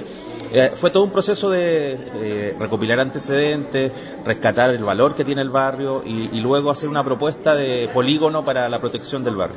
En, esa, en ese polígono nosotros habíamos luchado porque fueran 180 hectáreas. Eh, lo que se aprobó finalmente fueron 113. No fue todo lo que pedíamos, pero fue un, avance para nosotros porque teníamos a todo el capital inmobiliario ahí con sus colmillos bien grandes para destruir todo el barrio. Esa era la principal preocupación en ese momento. A partir de, ese, de esa declaratoria, lo que como comunidad y al ser esta una declaratoria y una lucha ciudadana participativa, nosotros convocamos a la comunidad a, gestar, a generar un plan de gestión para la zona patrimonial, para el barrio Yungay. Y ese plan de gestión lo hicimos a través de un cabildo. En el cabildo nos juntamos 100, 150 vecinos y empezamos a soñar cómo este instrumento, que es la declaratoria de zona típica, nos puede seguir ayudando para ir mejorando la calidad de vida de la comunidad. Entonces, eh, el llamado, la invitación a los vecinos de Villa Olímpica que una vez que ganemos esta zona típica y estamos seguros que va a ser, va a ser así, eh, hagamos un proceso participativo para ir eh, generando toda la mm, presión, por un lado, para que esto se incluya de alguna forma también a través de un seccional en el plan regulador en la, en la comuna eh, y que todo lo que se desarrolle de ahí en adelante, porque se abren una serie de posibilidades, desde fondos en distintos en distintas reparticiones públicas, en el Consejo de la Cultura, en el futuro Ministerio de la Cultura y del Patrimonio, en el MIMBU, bueno, hay una serie de, posibilidades que al ser declarados zona típica se abren para poder generar proyectos que impacten eh, positivamente en la, en la comunidad, en definitiva en la calidad de vida de la comunidad. Entonces, eh, nosotros con la experiencia ya de siete años, desde que se declaró zona típica, eh, los invitamos a, seguir participando, a, seguir organizándose, a generar este plan de gestión para una vez que se declare la zona típica eh, y, que esto sirva como un plan, de, en definitiva, de poder apropiarse más aún del territorio. La Junta de Vecinos de Villa Olímpica cumple un rol fundamental y, la idea es que los vecinos se, organicen en torno a sus distintas comunidades de interés, pero que confluyan en función de la calidad de vida, la mejor calidad de vida de los vecinos de, la Villa Olímpica, una villa histórica y reconocida en la ciudad como un patrimonio moderno que era hora ya de que se, se protegiera y se declarara por la ley de monumentos nacionales. El logro de la comunidad de Villa Olímpica se suma a las luchas de otras comunidades a lo largo del país que hoy recurren a las declaratorias de zona típica como una manera de proteger sus territorios ante la amenaza de los grandes intereses económicos. A esto se refirió Rosario Carvajal, presidenta de la Agrupación de Barrios Patrimoniales de Chile. Tiene una historia de siete años, eh, está conformada principalmente por comunidades, vecinos. Yo soy nacida y criada en el barrio Yungay, barrio que lo, donde logramos la zona típica el año 2009, igual, al igual que ustedes, con mucho esfuerzo elaborando el expediente técnico, a contrapelo de todo. Teníamos nuestra contra en ese momento a la Dirección de Obras Municipales, al mismo Consejo Monumento que se oponía porque era una gran extensión y así nos dimos cuenta eh, de lo complejo que era este proceso y que toda esa experiencia nosotros teníamos que compartirla para que otras comunidades comunidades también no sufrieran lo que había, habíamos sufrido nosotros. Y por eso se generó esta red nacional, la Asociación de Barrio, y, y en esta- a partir de esta red hemos acompañado Villa Olímpica desde el terremoto del año 2010, eh, porque también eran eh, eh, territorios que habían sido muy afectados y donde hubo una muy mala reconstrucción política, de reconstrucción desde el Ministerio de la Vivienda. Eh, fue surgiendo desde Villa Olímpica eh, la posibilidad de eh, defender este patrimonio moderno a través de la declaratoria de zona típica, así que pusimos a disposición nuevamente nuestra nuestra experiencia como, como barrio Yungay. Eh, y bueno, la ley de monumentos nacionales es una ley que data de 1925. No tenemos ley de patrimonio en Chile, no tenemos política pública en el ámbito patrimonial. Lo que tenemos es esta antigua ley que sí nos abre una puerta a la ciudadanía, como una ley anterior a la del 80, que consagra la propiedad privada a la constitución del 80, eh, esta ley eh, señala que cualquier ciudadano mayor de 18 años eh, puede solicitar al Consejo de Monumentos la declaratoria de un, de un inmueble como monumento histórico, de un objeto o de zona típica bajo esta ley de monumentos nacionales. Eh, y esa es la hebra, esa ventana que nos permite el marco legal actual que hemos usado la ciudadanía para proteger el patrimonio histórico de la voracidad inmo- inmobiliaria en las ciudades o de la voracidad de la forestal en el sur o de las mineras en todo el territorio, eh, que es el gran capital que está eh, destruyendo nuestro patrimonio en todas estas dimensiones, cultural, ambiental, barrial. Y por eso es, es una herramienta que hay que modificar para que sea democrática, más democrática aún, que, un eh, que el Consejo Monumento debería existir eh, participación de estas comunidades organizadas. Hasta el momento el Consejo Monumento ha negado esa participación, ha negado también que las audiencias sean públicas y abiertas. Tú ves cómo esta ascensión se desarrolla a puerta cerrada. Eh, incluso los conse- lo- muchos consejeros se oponen a que la decisión, la votación, nombre y apellido de quién vota a favor o en contra de, una declaratoria, eh, quede en el acta. Entonces aquí hay eh, eh, poca voluntad política para transparentar la posición de cada uno. Aquí hay temores. ¿Por qué? Porque la presión es enorme. Aquí hay mucho dinero en juego. Ustedes de- en Ñuñoa lo tienen súper claro. Las inmobiliarias han arrasado con el patrimonio histórico de esa bella comuna eh, y por lo tanto hay, hay muchas lucas que están involucradas. Hay un gran negocio inmobiliario que está involucrado en este, en este tema. Y hemos sido los vecinos los que hemos frenado a través de esta declaratoria. Y, y bueno, y hoy día estamos aquí apoyando y esperemos que el Consejo Monumento escuche la voluntad de los vecinos que han trabajado desde el terremoto del 2010 durante seis años para, con mucho esfuerzo para, para lograr este momento. Estamos de vuelta. No queríamos, no queríamos que ustedes esperaran tanto tiempo para escuchar la respuesta. O, o que es lo que estábamos conversando con, con Diego acá respecto a los temas complejos que tienen que ver con, con hoy día con los temas. ¿cierto? De- fin- finalmente lo que estábamos hablando era la, la, la segregación social del territorio, Diego. De pronto, si pudiéramos retomar el hilo por ahí de la conversación. Eh, cuando vemos el- la situación de, esta, recuperación, en el fondo que se hace de un blog, el blog 73, eh, en- destinándolo para lo que es el uso de una vivienda social, eso es una tremenda ganada. o sea, y eso va en contra total de lo que es la dinámica propia de, la, ciudad. Eh, la ciudad hoy día, como tú planteaste, y en realidad no de forma natural, y no hay que naturalizar los procesos, eh, voy a hacer un bre- breve paréntesis, a partir de los años 80 se empezó a desarrollar a la fuerza, ¿no es cierto?, que la población más pobre se localizara en los, en los comunas y en los espacios que están más en la periferia de la ciudad de Santiago y, sin conectividad, sin equipamiento, eh, sin servicio adecuado, ¿no es cierto? Y hoy día esos espacios son los que se destinan para la vivienda social. Entonces, y aquí volvemos, ¿no es cierto?, al punto anterior, lo que, lo que ocurre, ¿no es cierto?, con la recuperación del bloque 73 es, una, es un, ejercicio que va en contra de esta dinámica del mercado, ¿ya? Hoy día cualquier vivienda social se localiza justamente en los espacios donde el suelo es más barato. Ya lo dijimos al principio del programa, ¿no es cierto?, la renta del suelo está eh, bajo la ley del mercado, ¿no? O sea, es decir, donde haya mayor oferta, eh, perdón, donde haya una, menor oferta, por lo tanto que exista mejor condición de vida, va a aumentar la demanda y eso si hay may- mayor demanda eh, quiere decir que el suelo sube su valor. Entonces, esa es una situación que está hoy día eh, bajo leyes, protegida por leyes. Lo que, el ejemplo que tú diste, ¿no es cierto?, en cuanto a esta, esta resistencia que han hecho ciertos comités de vivienda o ciertas comunidades, ¿no es cierto?, de resistir para vivir en el espacio de donde son originarios, es una situación que eh, no se da eh, comúnmente, porque muchas veces lo que hacen los comités de vivienda, que son más, encima, ¿no es cierto?, comités de vivienda cooptados por partidos políticos que son pro, ¿no es cierto?, eh, gobiernos, lo que hacen es finalmente deci- decirle a las personas, sabe que usted no puede vivir aquí, ¿no? Mira, hace exactamente el año 2009 salió un subsidio, el, el subsidio de localización, que fue impulsado, ¿no es cierto?, por el gobierno de la época, ¿ya? Ese subsidio no hubiera podido ser logrado si no hubiera sido por la organización comunitaria, si no hubiera sido por la organización de los comités de vivienda.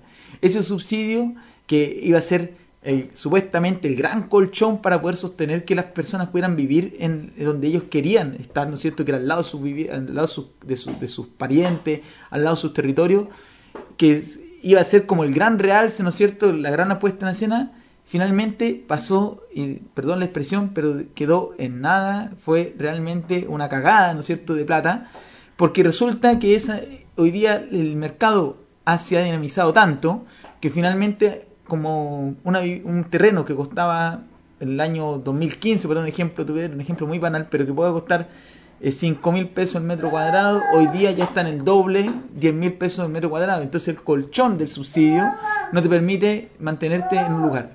Por eso que es tan importante esta ganada que ocurrió, ¿no? Y por eso es tan importante que hoy día se perpetúen este tipo de acciones.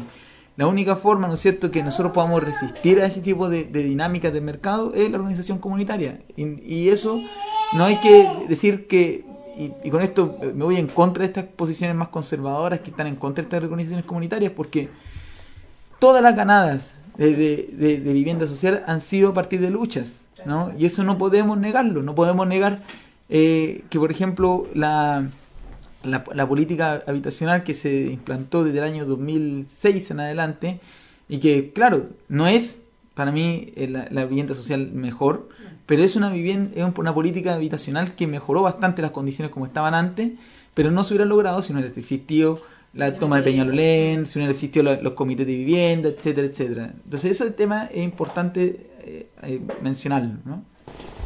Efectivamente, bueno, yo creo que ya se han abierto, yo creo que puede ser que los temas de vivienda en Villa Olímpica sean una como un- una especie como de, de fuerza que nos ayude como comunidad a no caer en la lógica, ¿no es cierto?, del barrio bonito y de la calidad de vida y como echar así como que nada se vea feo y todo esté limpiecito y también pensar, no olvidar que este barrio se inserta en una ciudad ni que esta ciudad habita una sociedad que está atravesada por tremendas contradicciones la mayor parte de ellas producidas por, los, por la acción del, del capital, ¿no es cierto? Y esta lógica donde todo se compra y todo se vende y si tú tienes algo depende de tu capacidad de compra.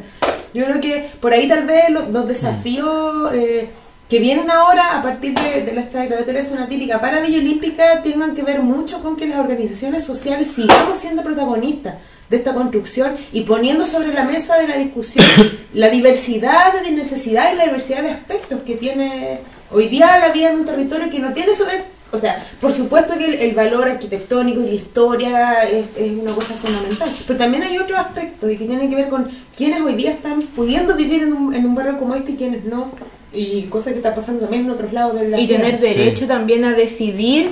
Acércate, Malesa.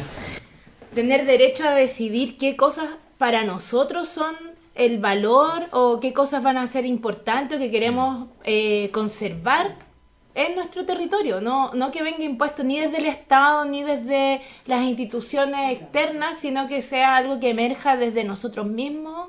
Y por eso es súper importante eh, bueno, la participación y, lo- y la gente que se organice. Nosotros siempre estamos convocando a la organización y, y ahora que participen activamente, no solamente que vayan a una reunión a levantar la mano, sino que se Sí. empoderen y propongan y cuestionen el tema de que si queremos una fachada bonita ya, pero una fachada bonita ¿qué? ¿Pintado? ¿Un mural? Entonces ahí tenemos que ir viendo que, que todo lo que se defina no dañe el, el fenómeno de organización nuestra. Que ahí, ahí lo que decía el, el Diego, que toda esta cuestión, eh, el sentido comunitario es lo fundamental. Eh, porque digo el sentido, ¿no? Porque es como una especie de, de, concepto de vida como ideológico que te puede ir siguiendo en tu accionar. Y ese sentido está muy arraigado acá y probablemente eh, siga surgiendo. Entonces como que el momento es de, es de un poco, no sé si crítico, pero da para mucho. Pensaba en la, en la, en la opinión de la señora que tú entrevistaste Sorbet en la mañana en el trencito, una señora antigua que yo la conozco y, y ya uno le tiene cariño, pero decía así como, claro, aquí esto, ahora son pura gente nueva y de arrendatario y aquí yo esto llegué a la villa y me costó todo el esfuerzo, entonces gracias a mi trabajo y ahora llegan estos locos como que a usurparte algo que es tuyo porque te lo ganaste así con todo el valor que le da este sistema al, trabajo asalariado como que yo tengo plata entonces me gané esta weá, ¿cachai? Yo soy clase media porque me gané ser clase media y toda esta weá clasista que no, no, no, nos bombardea desde esos años incluso. Eh, está también aquí en esta vía, está presente. Si aquí estamos cruzados en esta vía, no es una cápsula obviamente del tiempo, del espacio, estamos cruzados por todas las contradicciones de un sistema y por todo el, peso finalmente y el valor del dinero. Entonces, eh, es complejo y hay que apelar un poco también, probablemente la historia de esa señora eh, tenga que ver un poco con, con cierta frustración, cierta, no sé, algún, algún problema durante su historia. Pero también probablemente hay que apelar a la solidaridad antigua también de esta villa, ¿cachai? Que ahí tiene que ver eso que decís tú, que, que tiene que, que es como proteger a a la gente y no solamente pensar en los que nacido y criado acá, porque esa gente que nació y criado acá llegó también en condiciones que a lo mejor en sus barrios no están, algunos algún sector de la villa es, es sector de campamentos, ¿cachai? De gente que llegó, no solamente funcionarios públicos y gente con más, más, más poder adquisitivo o de las Fuerzas Armadas. También llegó gente en condiciones eh, socioeconómicas mucho más adversas y en donde aquí también encontraron un nicho y probablemente aquí también se dio un, una, una- un circuito, o sea, un circuito, un, una, un apañamiento, ¿cachai? colectivo grande que, que no hay que olvidarlo, ¿cachai? Mucha gente se, le- se lo han hecho, se lo han obligado a olvidar como a esta señora porque le han implantado rejas, porque le han implantado todo un... Bueno, Y ese la- la- chauvinismo la historia, villano la que historia de este es país hace súper 30 años es súper fuerte y no queremos defender tampoco eso. En el fondo Claro. es como, porque no es como mitificar esta cuestión, ¿cachai? Y encapsularla. Tiene unas dinámicas que siempre se van a, a recomponer. Muchos de nosotros, mucha de la gente que participa en esta, en esta radio o en otras organizaciones sociales de la villa, no son nacidos y criados acá, ¿cachai? Entonces tampoco es como decir que no, que, que no llegue nadie, que se queden aquí los que viven, los que nacieron y, y su, y su descendencia, por así decirlo, sino que ese sentido comunitario en general. Entonces, si llega alguien, no, no es un tema porque llega porque tiene más lucas, sino que empecemos a defender esas cosas del sentido comunitario que siempre tiene que existir Que acá. la identidad de y la, villa la solidaridad, ¿cachai? organización. Y la solidaridad, entonces, claro, no es, no es el tema, no es, no es esta cuestión de lo bonito o lo feo, sino que somos personas y, y aquí tenemos un nicho para poder realizarnos de otra manera. Y poder vivir de otra forma que... Y levantar demandas también, porque no es solamente eh, la organización desde la buena onda, yo creo. También ayer tenemos harto de eso, pero también es, nosotros nos hemos parado siempre desde, primero que necesitábamos, no sé, la reconstrucción, el arreglo de, la- de los departamentos de los que se quedaron sin casa. Después, un espacio para compartir y encontrarnos, el centro comunitario. También fueron todos estos procesos de, de, de ciertas peleitas o, o luchas más y luchas menos. Ahora el tema de la vivienda, que también estamos peleando. Entonces, ese sentido comunitario, el, el, el encontrarnos en una biblioteca, el, el tener una junta de vecinos y, y quitársela a los otros que habían sido durante todo el tiempo dirigentes de acá, también son ganadas que se han ido haciendo con harto trabajo, no, no ha sido solamente eh, encuentros de la buena onda. Entonces la gente cuando participa acá y, y empieza se da cuenta de que es, es trabajo, es cariño, es solidaridad y también es, es pelea, es enfrentamiento frente a ciertos patrones que están acá, digamos, en- en- bajo este sistema. Oye, es, eh, es importante dar cuenta de algo que en el fondo la, la- las posiciones más conservadoras eh, no son porque porque esa persona sea la culpable de, ¿no? Hay, hay atrás un, todo un sistema que ha hecho ese, esa forma de pensar, ¿no? Y, y de lógicas que finalmente están implantadas por, por, por sentidos que, que han cambiado, ¿no? Eh, por ejemplo, la, durante los años 80, cuando salió el, la nueva lógica de adquisición de la vivienda, lo que primero que, que sale, ¿no es cierto?, en, la, en, el- en ese documento de- del Ministerio de la Vivienda, ahora no me acuerdo el año, ¿no es cierto?, pero lo que s- surge... eh, Pero como somos expertos, no somos la, memor- la memoria eh, acor- se, eh, tiene sus fallas también. Pero el, el documento sale ex- explícitamente, ¿no es cierto?, que de ahora en adelante no se va a regalar más la vivienda, la vivienda va a ser para quien tenga su, el esfuerzo personal y el ahorro personal. No sale explícitamente, no se va a regalar. Y fíjense que eso fue en los años 80 y hoy día es el discurso que está, ¿no? El tema del esfuerzo, Hay el que esfuerzo. ganarse la weá, Hay que ganarse, ¿no? Y, y qué hace y, años- y yo no quiero decir, ¿no es cierto?, ni siquiera en tiempo de la unidad popular, que el tema de la vivienda se adquiría a partir de quien tenía más necesidades, sino que de antes también, porque el sentido de la vivienda era otro, ¿no? De hecho, voy a dar un ejemplo, en, en Uruguay es el- el- está lo que es la FUCBAN, ¿no es cierto? Y la FUCBAN entiende que la vivienda no tiene que ir por lo que es la propiedad privada, ¿no? Son viviendas, las viviendas son transitorias, ¿no? Nosotros, nosotros, todas las personas transitamos, ¿no?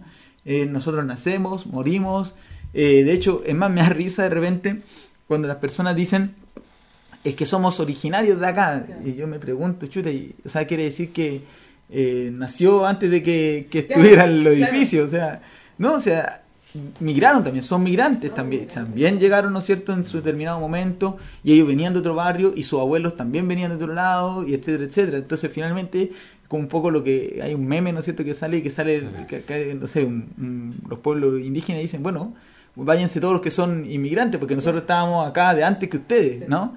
Entonces, en el fondo, el sentido es comprender que nosotros, las viviendas son transitorias, pero que lo que sí hay que defender son ciertos valores, como decía eh, la Lore, ¿no es cierto?, lo que es el sentido de la identidad, ciertas prácticas, y que las personas que se sienten identificadas con esto, que vengan, ¿no es cierto?, y que se son aportes, a- a- aporten a esto, ¿no? Por ahí yo creo que va el, el sentido de, de lo que puede ser el sentido comunitario de la villa. Nuestro mismo compadre, yo digo Pinto, está buscando acá arriendo acá en la villa, así que decía que tiene un arriendo baratito, no con la corredora ni nada.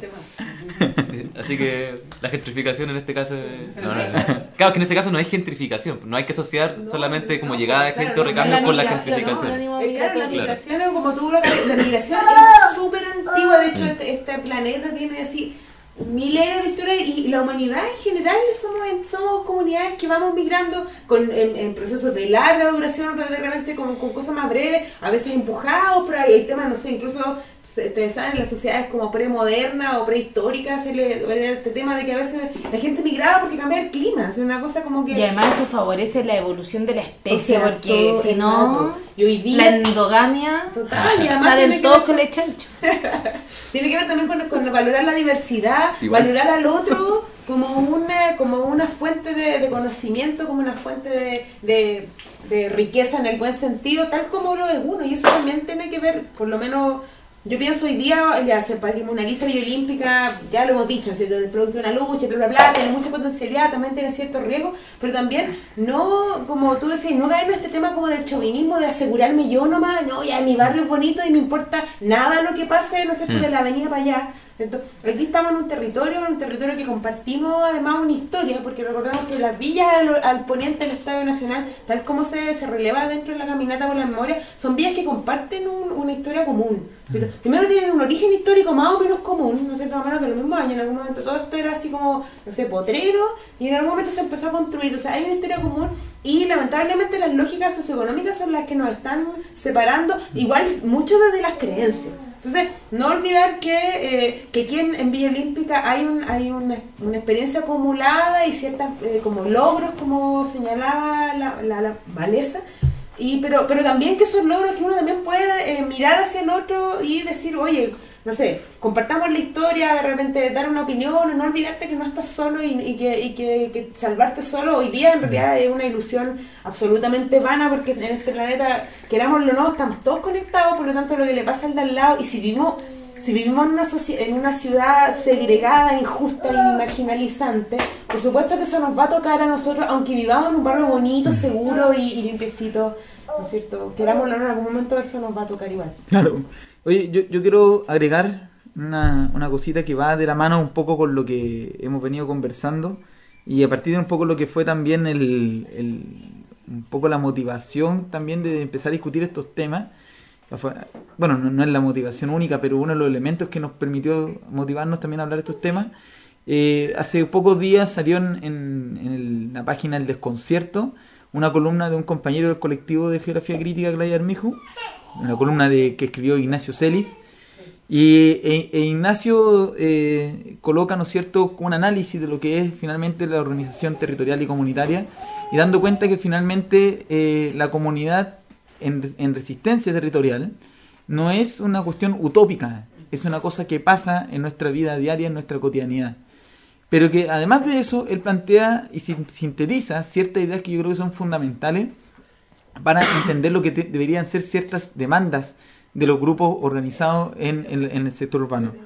Entonces, eh, voy a decir, ¿no es cierto?, algunas ideas que plantea eh, eh, Ignacio.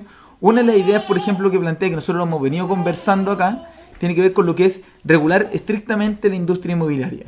Yo creo que si, si nosotros hemos venido, a partir de lo que, todo lo que hemos conversado en el programa, se habrán dado cuenta, ¿no es cierto?, que esta presión inmobiliaria eh, está hoy día totalmente eh, pod- como po- apuntando y a, a- lo que es el crecimiento de la, industria inmobiliaria en una forma desordenada y solamente asociada a las leyes del mercado. Dos, plantea I- Ignacio el tema de rechazar cualquier intento de desplazamiento forzado de pobladores tradicionales para renovar, renovar y revalorizar el barrio. Nuevamente, en contra, ¿no es cierto?, de estas, de estas situaciones que obligan a personas, debido a su nivel eh, económico, a, a hacer, a ir a vivir a la, a la periferia de la ciudad. A la yuya. Entonces, exactamente. Entonces, es otra situación que también eh, yo creo que deberían ser demandas que deberían estar puestas acá en, en las organizaciones comunitarias. Tercer punto, terminar con las EGIS, las entidades de gestión inmobiliaria social. Eh, ¿Qué es lo que hacen las EGIS? Son finalmente las que han, se han enriquecido con lo que es el, el tema de la vivienda social. ¿ya? Eh, me parece fundamental hoy día, por ejemplo, plantear que, el- claro, aquí no, estamos hablando que se van a construir viviendas sociales aquí en la Villa Olímpica, ¿no? Pero sí se van a tener que arreglar, por ejemplo, el Bloque 73 y seguramente eso va a tener que pasar por medio de la EGIS.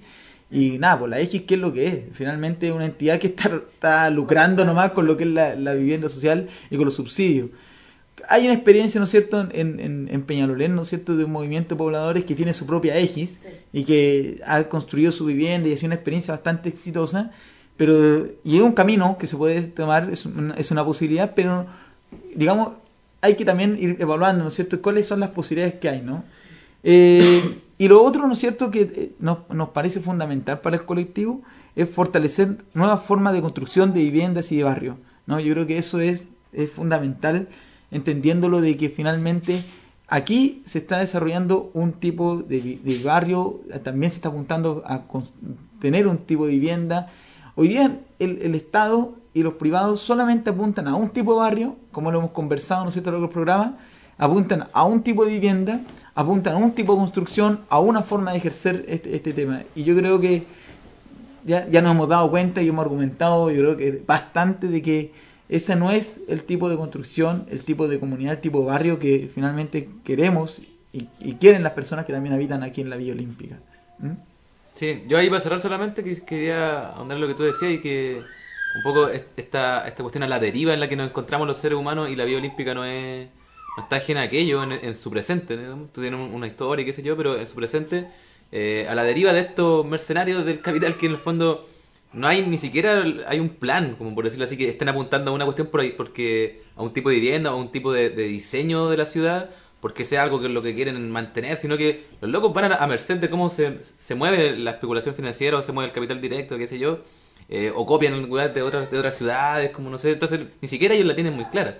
Entonces en ese sentido estamos todos un poco a merced de eso, pero estamos tratando de, levantar otras propuestas desde lo más micro hasta hasta ver hasta donde podemos incidir, ¿no? Eh, bueno, entonces eh, esa es como también la invitación para que la gente un poco pueda hacer la reflexión en su casa. Estamos dejando hasta acá ya este tema de bastante largo que tú nos argumentaste Diego. De hecho, de, puta, muchas gracias por, por estar acá, por toda la sapiencia. Eh, ojalá que tengáis un arriendo luego acá en la villa. Así que- Para invitarte más seguido. De hecho, un programita podría tener mi compadre acá. ¿no? Se la, la dejo dando bote nomás.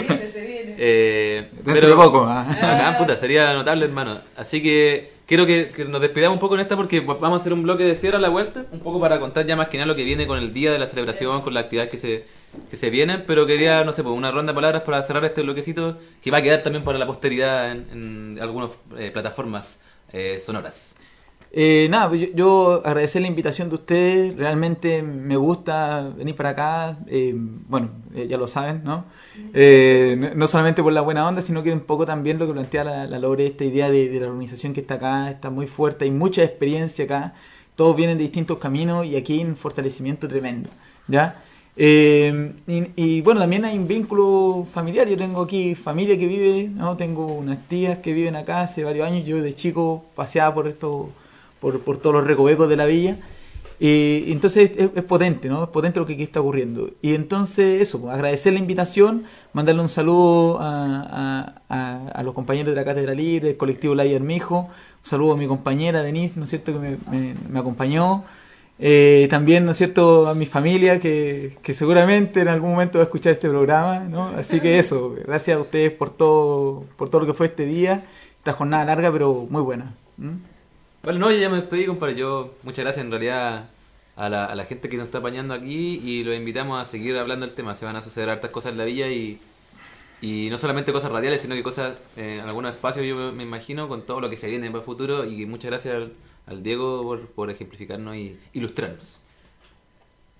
Bueno, no, yo quería decir que vamos a continuar con nuestra programación, ¿no? Vamos, eh, eh, bueno, tenemos un día largo hoy día, un día extenso. Vamos a estar en nuestro stand informativo ahí en, en, en la multicancha. Eh, por lo tanto, acompáñanos en nuestra frecuencia. Recuerde que vamos a estar por el fin de semana en la 90.9 también. eh, y como siempre, a través también del radio.cbo.cl. Eso. Salud, nos vemos a la vuelta. Bajamos con un temita y seguimos en este especialísimo. No, no, ese no va, Vanessa. Nos vemos la vuelta, chiquillos. Sigue escuchando Radio Comunitaria Villa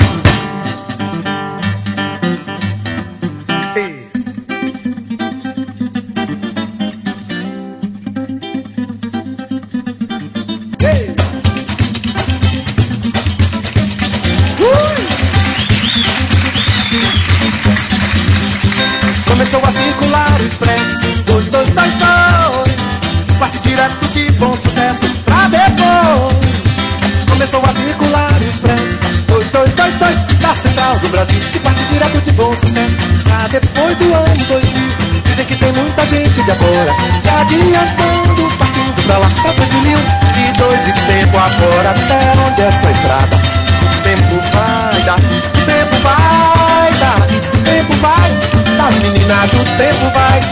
Segundo quem já andou no expresso Lá pelo ano 2000 fica tal. Estação final do perto subida Na terra mãe concebida De vento de fogo. De água e sal De água e sal De água e sal. A menina de água e sal Começou a circular o expresso. Dois, dois, dois, dois. Que parte direto de bom sucesso. Pra depois. Começou a circular o expresso. Dois, dois, dois, dois. Da central do Brasil Que parte direto de bom sucesso. Pra depois do ano 2000 Dizem que parece o bonde do morro. Do corcovado daqui. Só que não se pega e entra e senta E anda o trilho é feito brilho Que não tem fim Que não tem fim Que não tem fim Ó menina que não tem fim. Nunca se chega no Cristo concreto. Verdadeiro ou qualquer coisa real. Depois de dois mil e dois e tempo afora O Cristo é como que foi isso Subindo ao céu, subindo ao céu. Num véu de nuvem brilhante Subindo ao céu. Uh! Começou a circular o expresso. Ah, Parte direto de bom sucesso. Oh, Começou a circular o expresso Da central do Brasil Que parte direto de bom sucesso Pra depois do ano 2000 Uia!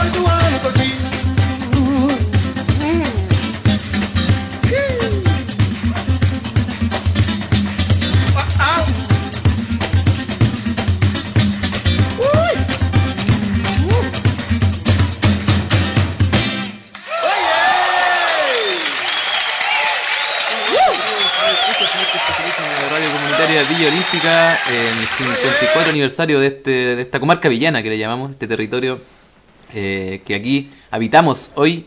Y estamos en una parte intermedia, por así decirlo, eh, de esta transmisión que va a suceder durante todo este día sábado y mañana domingo. eh, para contarles lo que se viene eh, in situ en la calle, en la cancha de la Villa Olímpica, en la Plaza Central, en donde se está convocando el, la mayor parte de la celebración, digamos, eh, con lo que se viene en la tarde. Ya tuvimos el carrito alegórico del- de los tatitas que ahí los, los más abuelitos de la villa, donde estuvo mi abuelita también que le mando un saludo, que dicen que después se fue para el Parque El Recuerdo eh, y volvió vacío, pero no, eh, no, a veces un poco de humor ahí que, que nos dejaron los viejos también, nos gusta agarrarlos por el huevo, así que nos dejaron esa parte también, esa herencia. Eh, bueno, las viejitas ahí bien, bien felices un poco de, de este reconocimiento. Eh, sabemos que se les va a olvidar mañana, no. eh, pero. lo voy a decir. Eh, y fue lo que inició esta jornada. eh, con harta, harta música, una batucada ahí recorriendo el barrio, invitando a la gente a la cancha. Luego se inauguró, se reinauguró la cancha que, que se arregló el piso y todo. eh, llamada, puesta en el nombre a un insigne vecino Sergio Holguín, Manguita, a quien todos recordamos, que murió este año. eh, vecino insigne del deporte en la villa, de esa parte villana, que, que ahora se rebautiza la cancha con su nombre, que se pintó azul, un hermoso color que todos adoramos. Eh, y que además se arregló el piso porque esa cancha era come pierna, ¿no, Rolly? Dejaba la cagada. Así que ahora Oye, además, celebramos vez, que esté, Cuando esté nítida. defendiendo, ibais para atrás y, y pisaba yo-yo. No, si va la cagada. Métale 15, métale 15. Así que está brígida para lo de 15, para las caídas que eran ricas y que hay todo pelado. Así que bacán que esté buena la cancha ahora y eso se- fue lo que se inauguró también como a la una por ahí, ¿verdad? No fue exactamente, que quedó como para el martes o miércoles, la, porque le falta una manito. Le falta la última capita de... De sillante. Claro, así Pero que... casi, casi. Así que si usted va ahora, no trate de cuidarla para que esté eh, próximamente ahí eh, dispuesta para los peloteros. Eh, se están haciendo también actividades como alrededor de la cancha, paralelos. La, la gente de la Biblioteca Popular La Calorina está realizando, arreglando el mural. Se, bor- se borraba una cancha por ahí que había di- dibujado un, un tal Picasso. eh, Picasso. eh, así que están ocurriendo cosas alrededor también de, de ventas de comida. Si usted quiere, si no tiene para el almuerzo, o sea, si no, tiene, no ha cocinado y está un poco apurado, puede ir, comprarse un choripancito, eh, aportar también a las organizaciones que están vendiendo cosas ahí, la Feria de las Pulgas, el Comité de Vivienda, eh, la misma biblioteca y otra, otra gente también individual, de la gente que siempre sale a vender sus cositas a la, a la villa. eh, y a las 4 comenzamos con la parte musical de esta celebración con distintos solistas y bandas, grupos pequeños, bandas emergentes, digamos, como, eh, desde las 4 de la tarde hasta como las 7, 8, en donde después va a haber un, un pachangueo así ya para cerrarlo con, con carnaval y fiesta esta, esta celebración. Como radio, a partir de las 4 o 4 y media, yo creo por ahí la anunciamos al tiro, estamos aquí moviendo los hilos para trasladar toda la maquinaria, las modernas instalaciones de la radio a la, a la calle. Eh, 4, 4 y media vamos a empezar a transmitir desde eh, la cancha central de Villa Olímpica con entrevistas a, a distintos mm, eh, habitantes de esta villa, vecinos nacidos y criados acá, ahora gente que ha llegado, bueno, en fin, va a ser un poco más espontánea esta transmisión desde lo que esté ocurriendo ahí, cubriendo también lo que, lo que sucede con, con la información de, de esta celebración de zona típica, de toda esta, esta complejidad que dimos cuenta en el bloque pasado, un poco ya en voz de la gente y no tanto con nosotros siempre ahí dando la lata hablando, así que vamos a ir como trasladar todo lo que estamos hablando aquí, lo vamos a trasladar a la cancha con todos sus colores eh, y su diversidad que nos presenta este territorio. Así que los quiero dejar en todo caso en este intermedio eh, musical que vamos a generar ahora con un, un par de temitas y a la vuelta viene nuestro compadre Tomás del programa La Dominga Milonguera que está aquí ya en el estudio, ha llegado aquí eh, emperifollado, todo perfumado y como por supuesto siempre Como corresponde. como corresponde. Este, este cabro es, es de la vida antigua, así como ahí, y al domingo a la misa, ahí con el terneado, así después se queda ahí eh, metiéndole el par de dos a las viejitas.